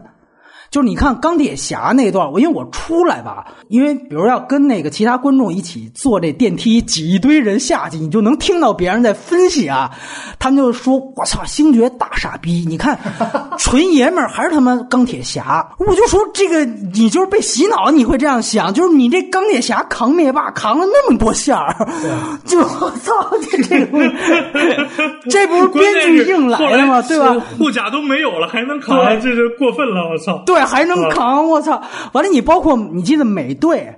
就到最后也是扛了那么多下，包括你，尤其红女巫也特牛逼，就一边这只手还在毁这个宝石，另一边把灭霸就给扛住了，然后灭霸就真的在那儿推这罩子，就始终推不进来。这这个其实就是所有人的能力，他没有一个标准，你知道吗？对对对对对，就就你会他不敢像 X 战警一样给他划分，对对对，那个红女，你看红女巫，她的你看在之前你在复联二里面，包括美队三里面，她的其实很弱的，她那个作用是很弱，就像那个之前说他的能力。已经被削弱到一个非常弱的一个，但到这一步，忽高忽低。他在前面那个苏格兰的那场戏的时候，又也不怎么样，不怎么样。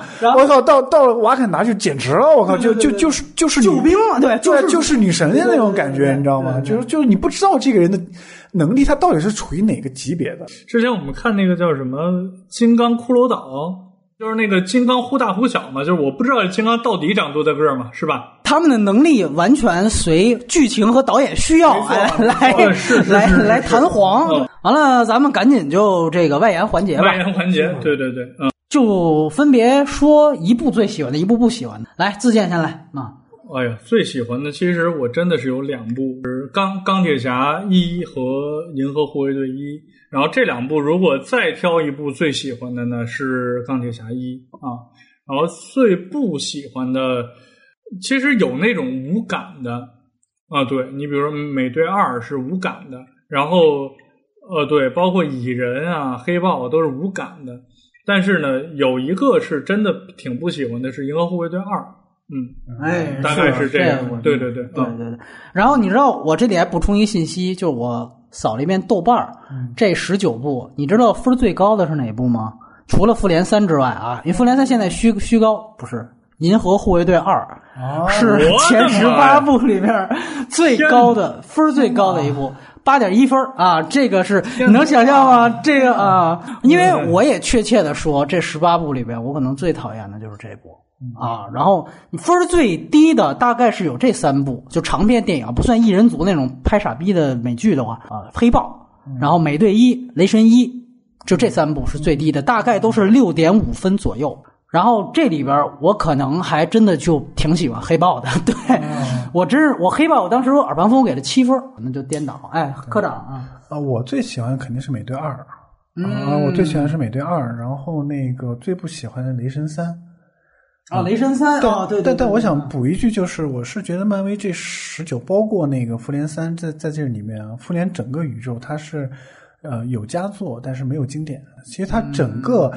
漫威宇宙，如果你把它从电影的这种独立角度去看的话，它是没有一部特别出彩的那个电影的。对，就是你跟你跟黑暗骑士比的话，这这所有十九部都不在一个级别，比而且也比不了那个歪眼拍的那个守望者嘛，对吧？你这都比不了。对，所以我觉得就是说，他这个也很有意思。只有把漫威整个电影宇宙 MCU 它作为一个 IP 整体，我觉得它可能会在。就是商业片，尤其类型片和工业这个维度的电影史，可能会留下里程碑的。没错没错。但是这个它必须作为一个整体，就这个其实是挺那个什么的，就是你不能拆任何一个。对，这个很。就是我觉得如果要硬找的话，可能是复联一。因为这毕竟是英雄的第一次合体，就是说这个是哦，我们说之前铺宇宙是从这一步是有一个第一次的结果，就结了一个小果子，但是这个第一步很重要，而且确实它第一步的完成度是非常高的，非常高。对，所以我个人觉得，就如果我选的话，我会选最佳是复联一，嗯，而且我觉得就这个为什么我还是觉得我不忍说复联三，就是毕竟你前两部都有这个复联模板。你这个一比差距还是挺悬殊的，就是在于你其实复联一呢，它其实真的是有这作为一个团体的协作的过程。哎呀，这个太这个它的这个过程拍的特别好，就是起承转合，没错，几个英雄几几个英雄到底是怎么结合在一起的？他们之间的冲突是什么？然后他们的协人作又是少怎么样啊？，这个就是有这个优势，而且梗啊，都对对，没错，呃，对，而而且它梗也恰如其分，也不乱铺，然后该到笑点的时候也确实是笑点啊。没错没错。嗯我觉得就是我个人可能最喜欢的是复联一跟美队三。的这两个是我觉得美队三，我就是说刚才那句话，就是自荐那句话，就美队三其实人已经很多了。嗯我操，那个剧本完整度真的我觉得是极限了。就这个我觉得很但但它是单体电影嘛，他就把那些其他英雄很浓缩的展现了一下嘛，并没有特别多的戏份嘛，因为它毕竟不是复仇者联盟嘛，它是美队但是。但是我觉得复联美呃，但是我觉得美队三有个优点，就是说他把，因为他有个第二主角就是钢铁侠嘛，对，就是钢铁侠这个他在里面的戏份跟美队其实是差不多的。没错。对，所以他这个处，他这个处理的，嗯。对他这个处理的是比较好的。而且我觉得他这个反派，就刚才自建最早吐槽的，我反倒觉得他优点就是他的反派其实就是互为对方反派，盾刚互为对方反派，然后真正的实际反派是一个手无缚鸡之力的普通人。嗯，所以他其实制造了一个那当时我们聊的复仇者击败复仇者联盟，就那个人是一个被复仇笼罩在，就是他是一个就是想复仇的一个普通人，最后把他们复仇者联盟给干了。就他这个讽刺性和所有的主题都很强，呃所以不这个但东西但但是你如果说这个电影，就是咱咱们不不多展开这个电影，我啊觉得是这样。你说的这个观点是总结出来的，你明白我这意思吧？就是在我看的时候，就是看观影的过程中，这个反派的琢磨过少，导致而而且他也不是故意留白，他就是给大咖留戏份儿。就是不是故意给反派留白，然后这个反派就导致我在观影的时候没有有没有能满足我对反派的需求，有这个问题，你明白吧？但是但是我觉得一分为二的说，我觉得如果从漫威整个宇宙来看的话，他如果每一部都能够做一个特别牛逼的反派的话，我觉得。以十九部这个几率，他肯定能做，但是我觉得这就是他统一战略的一个就是方向，就是说我就是要卖人设嘛，对对对对对这就是卖人设嘛。所以我觉得你就你看钢铁侠一，哪怕自荐喜欢那个杰夫布里吉斯那个角色，但其实我觉得钢铁侠一，我这次再看，我觉得他最厉害的一点，其实也是就是就是托尼这个人。真的是做的非常好，就是你这次再看他，其实有一个有几个特别好的细节，就是开始铺他是一个花花公子，等于他其实是被自己制造的炸弹给炸残了，对吧？其实这个就对他一个巨大的反省，然后所以给了他一个人物弧光的转变，这是他第一层转变。他第二层转变是跟小辣椒的转变，就是说他说我是一高富帅，我从来不恋物，这东西跟我没必要。然后他取下了那个旧的那个反应炉。反应堆，然后那个小辣椒问那怎么办？他说你给扔了吧。对，跟小然后小辣椒就说我还是留下来吧。结果他妈被反派把他新的反应炉给他们蹬走之后。他其实马上就要死了，他想到得亏小辣椒那儿留了一纪念品，我把那纪念品砸了，我给装上了，这才有了起死复生。也就是说，在这个第二层湖光是小辣椒教他了做人。他两次被教做人，其实全都带有极强对于人设的更改。这两个弧光在剧作逻辑上是非常牛逼的。就这个，那你再看，就是说反派是不是？其实你现在在看他那个最后那场打戏啊，跟杰弗里斯打的，哎呦，那个那个刺！你别忘了，童年是他妈的黑暗骑士啊！这个东西，哎呀，你就觉得这两，但是他这个人设做的是真好。嗯，就是他真的，所以你钢铁侠一一下受欢迎是让把唐尼捧红了。就唐尼原来是个瘾君子，拿了五十万的美元拍了这片子，我操，一下就牛逼。就这个，我觉得是他一切起步的根源。剧本的完成度啊，应该也也远比后边的剧本完成度高。然后这个还有一个比较关键的点是什么呢？就是其实钢铁侠一是漫威扛不住了，就是孤注一掷的一个行为啊。其实那个时候他是，你看蜘蛛侠也卖了，然后。漫威真正最火的 IP 啊，在钢铁侠这个电影成功之前是 X 战警啊。没错，漫威娱乐呢，他在这之前好像闹过一次破产危机的时候，把他最牛逼的所有角色版权全卖了，什么全都卖了。对对对，还有绿巨人嘛，卖给环球。对对对，所以对，所以使得想拍的时候他是没得拍的。钢铁侠一直以来在呃漫迷北美漫迷里面是一个大概排名在前二十左右受欢迎程度的一个英雄。然后他把这个英雄提炼出来以后，而且真的是非常用心的，远比后边这种砸钱大腕儿什么什么，就是继续铺宇宙，在没有这些过多的想法的时候，我就得成功，我就得拍部好电影，就有了钢铁侠一，而且这个得说是真的很好，这个。呃，你虽然说最后那个动作打戏有这样那样的问题啊，但是它其实，在其他的地方很满足，就是观影者的，包括变身啊，那钢这钢甲一代一代的升级，然后遇到了问题，而且那个时候是有科幻感的，银色的飞到一半的以后，由于空气太冷了就冻上了，然后再改进，对。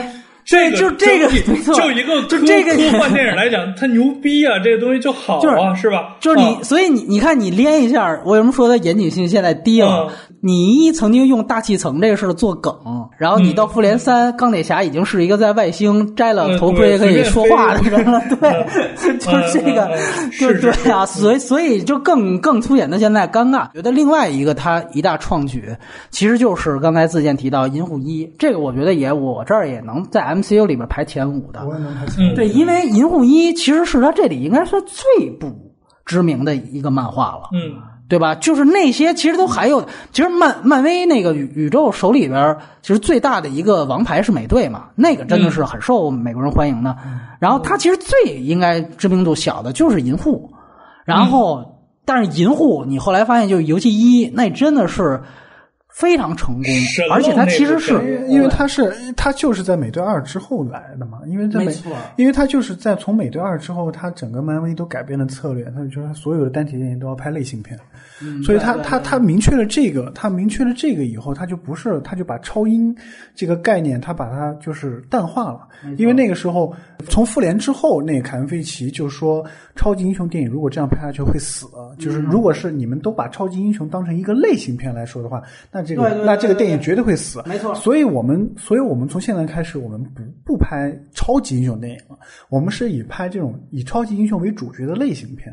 他这个策略其实是相当相当正确。觉得那个时候我在评美队，我说为什么美队？我是觉得就是他是好莱坞就商业片的二三吧，你指的是第二部美队二？为什么呢？我是觉得它从工业性来说，它是一个拐点。好莱坞电影在这这十年来，它其实。整体是遇到一个非常大的危机的，包括北美的这种院线的这种观影层次的这种人减少。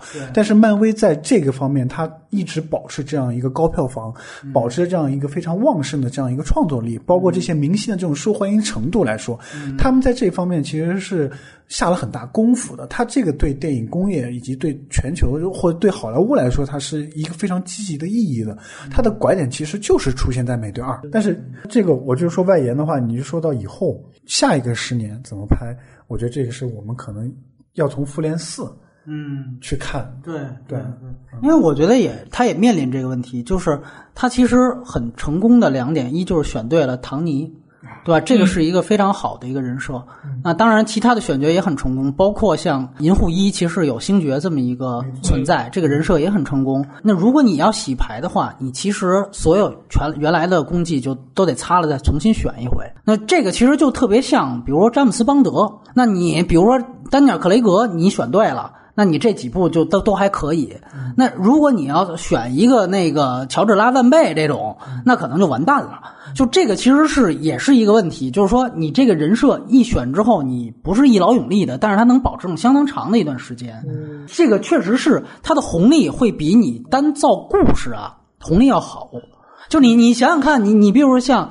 王牌特工为什么第二部马上就傻逼了？或者说这个这个 DC 那边出问题，立刻诺兰走了，马上就掉了？其实原因也在这儿。你不是卖人设的，那你的故事要重新来，你就有可能飞。首先呢，卖卖人设的这个点肯定不是漫威宇宙才建立的，呃，这肯定必须归功于布莱恩辛格的 X 战警系列吧？就是整个超级英雄应该怎么拍。就是我这一个人就定了，然后不换人往下拍的这个方法，还是他提出的，是吧？你看《X 战警》一二三，他做的都是不换人，这跟在之前的超级英雄电影是不一样的。我们知道，就是在之前的那个有一个蝙蝠侠里边，什么施瓦辛格演一个冷冻人啊，那个鸟人，没没没没。那个那个迈克尔基顿演了两部，而且那个蜘蛛侠也演了三部啊。之前的托比、托比马克尔版，就我的意思是说，他卖人设其实是他的一个创意，是说我先有单体电影。完了，我再把它们攒到一块儿，明白明白明白，对吧？你这个布兰辛格上来其实就是 X 战警一堆。我是觉得是这样，如果你从大环境来看的话，因为好莱坞的明星制，它是你知道从那个古典时期那种明星，他是一个他是有明星自己的本身的魅力在，然后他去演一些可能不同的类型片，嗯，或者是每或者是某个明星他适合某一种类型片，他演不同的那个呃，他演动作片四巨头，对对对对对对，就是到了八九十年代以后，这种传统的明星制死了以后，因为到了那个汤姆克鲁斯就是。最后的明星了嘛？所谓传统明星嘛，他到了以后，就是说好莱坞现在的新的这种明星制出来以后，然后它是一个经纪人制的东西。好像现在除了漫威连宇宙之外，还没有另一个非常成功的啊。当然，X 战警，呃，后来的就是从第一课开始就是詹伊美宇宙。的这个也不能说多成功啊，就远没有这个漫威宇宙给我们带来的这个震撼那么大。到到这个天启之后就崩了嘛，整整个就。但是漫威接下来他还要去怎么拍？就是我我我我个人这么看这个问题啊，就是你比如说，可能我觉得到复联四。这事儿就就可以画个句号了，就是基本上像我刚才说有几部我无感的这个电影啊，比如说蚁人，我觉得这个人物就完全没塑造出来吧，就是呃，不管是他对于整个宇宙的这种剥离感啊，还是这个人等等，当然蚁人二上完再看啊，我还是不太不太看好。然后呃，可能之后整个这个宇宙的落幕啊，我们我们是得有心理准备的。但是不影响它本身已经成为一个经典，就像那个就是《古惑仔》那帮人后来也拍了一些，包括很有深度的那个《飞沙风中转》这样的电影，对吧？但是呃，其实已经无法勾起我我我们对当初《古惑仔》宇宙的这种 这种感受。那那其实这个电影是一样的，我觉得应该学学《金刚狼》，就是给这些英雄啊一个体面的落幕。这是我个人的看法啊，就是我其实不太再想往下看老年的钢铁侠、老年的美国队长，然后就是起码中老年的吧，就是这些人再去打打大大妖怪什么的，这个真的是不是我的意愿了啊，就是不太想看了。反反而我很想、很期待的是蜘蛛的那个宇宙，因为呃在。动画片啊，现在的蜘蛛侠人设是从他一个叫终极蜘蛛侠的这个人设借过来的，是一个电视动画片电视剧动画片 TV 版的。就是他是在那个超凡蜘蛛侠之后，又做了一个更低龄化的高中生，然后那个里边有他自己的一个团队，也跟复仇者联盟有互动。他那个团队叫什么蜘蛛蜘蛛小队吧，里面有卢克凯奇，有铁拳，有这个。新星还有一个白虎，就是是这样一批年轻人。我觉得这个这个承接感，他既然当初他把蜘蛛侠做进来的时候，我觉得可能陆续这些人要有。但是谁知道罗凯奇什么的，就慢慢的变成了电影宇宙不承认的，也是漫威出品的电视剧宇宙，好像还是网飞做的吧，里边的也不知道他要怎么连。我觉得是时候换一波。新的英雄了，你换的话会不会还像现在这么成功？这个风险巨大，然后我们其实是不能抱有乐观的推断的或者期待的啊，大概这个意思。嗯，我们可以注意一个细节，就是漫威在那个之前啊立钢铁侠之前，他们好像是。之前就兜售过几次漫威的这个钢铁侠的版权给其他人，说想联合其他的好莱坞六大去拍，在九十年代就有过这种情况，甚至说选过尼古拉斯凯奇和汤姆克鲁斯都说接触过这个项目，但是我觉得那个时候没有拍，我觉得也是有一个特别大的特点，就是说其实呃现在好莱坞的这个技术水平和这个技术能力，才是可以完成漫画里面很多场景，把它高度。不说还原吧，起码是高度呈现出来的。就是你可能现在你都觉得好多场景特别有 PS 感，但你想想看，像《奇异博士》那样的片子，你倒退二十年，别说倒退二十年，你倒退十年，你是根本拍不出来的。所以我个人觉得，就是你会发现，你比如说，纵观好莱坞的工业史，在新好莱坞四杰出来的时候，比如他们拍《大白鲨》或者是《夺宝奇兵》，他们用土法炼钢，包括异形。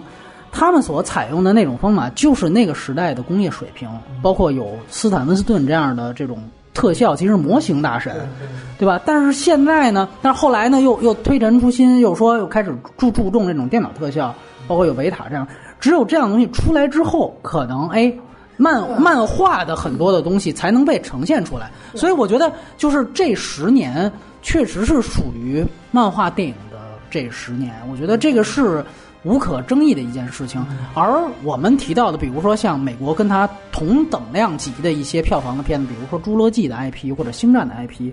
他们其实很多的票房来源都是怀旧，这个东西可能有机会我们到比如《汉索罗传》再去提。但说白了，这些东西其实都是一个就是所谓的怀旧青春消费，这个东西是长根本长久不了的，而且甚至我觉得都是有一种饮鸩止渴，就跟说白了，它本质上，《星战》的现在的这些东西和那个后来的我们没有区别，它其实都是消费的怀民众的怀旧派。那对于推进技术升级，包括对于这个更新的这个视效的呈现，这些任何方面，它都没有没有没有积极意义。但是我觉得，哪怕我是星战迷，我得说一句，但是 MCU 这个东西是是恰逢其时的。而且你有时候你会去去想想，你看《哈利波特》原来是可能是我们这代人小时候的一个这样级别的 IP，但是你看这个罗琳写完了之后，终结现在尬拍这个神奇动物。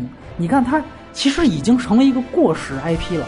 这个又是我们必须。但哎，但《神奇动物一》我觉得还挺好看的。是是是不是我我的观影品味有问题？也有可能。不是我，我是觉得这个电影不是好不好看的问题，而是它的那个就是它的硬通货价值已经很低了。那影响力的那个量级跟《哈利波特》完全完全比不了。没错，没错。我觉得这些东西其实就是我们说这个大众流行文化，它又有残酷的一面，就是其实你。过了这村儿，大家会立刻把你忘掉。其实这个东西，我是挺想听多米聊一聊这个，因为上回那个呃《头号玩家》的那个片子，你后来是很沉重的，对吧？就是说这种虚拟的 VR 的，或者说这种更偏向观众的东西，会不会对电影的未来有这种影响？因为你是有这种情怀的人嘛。其实非常想听你聊一聊的这个话题是，比如说漫威的这十年啊。我们说好听点，它是塑造了一个经典，对吧？但是其实你有没有觉得它其实绑架了好莱坞，甚至说全世界电影工业？就是你不这么拍，你就不挣钱。其实，在这些年，我们是看到了一些，我个人觉得还不错的科幻的其他类型电影。你比如说诺兰的那个《星际穿越》，是吧？比如说这个《火星救援》。但是，但是，其实票房跟漫威就真的是没办法。你你这些探索是有可能被扼杀的。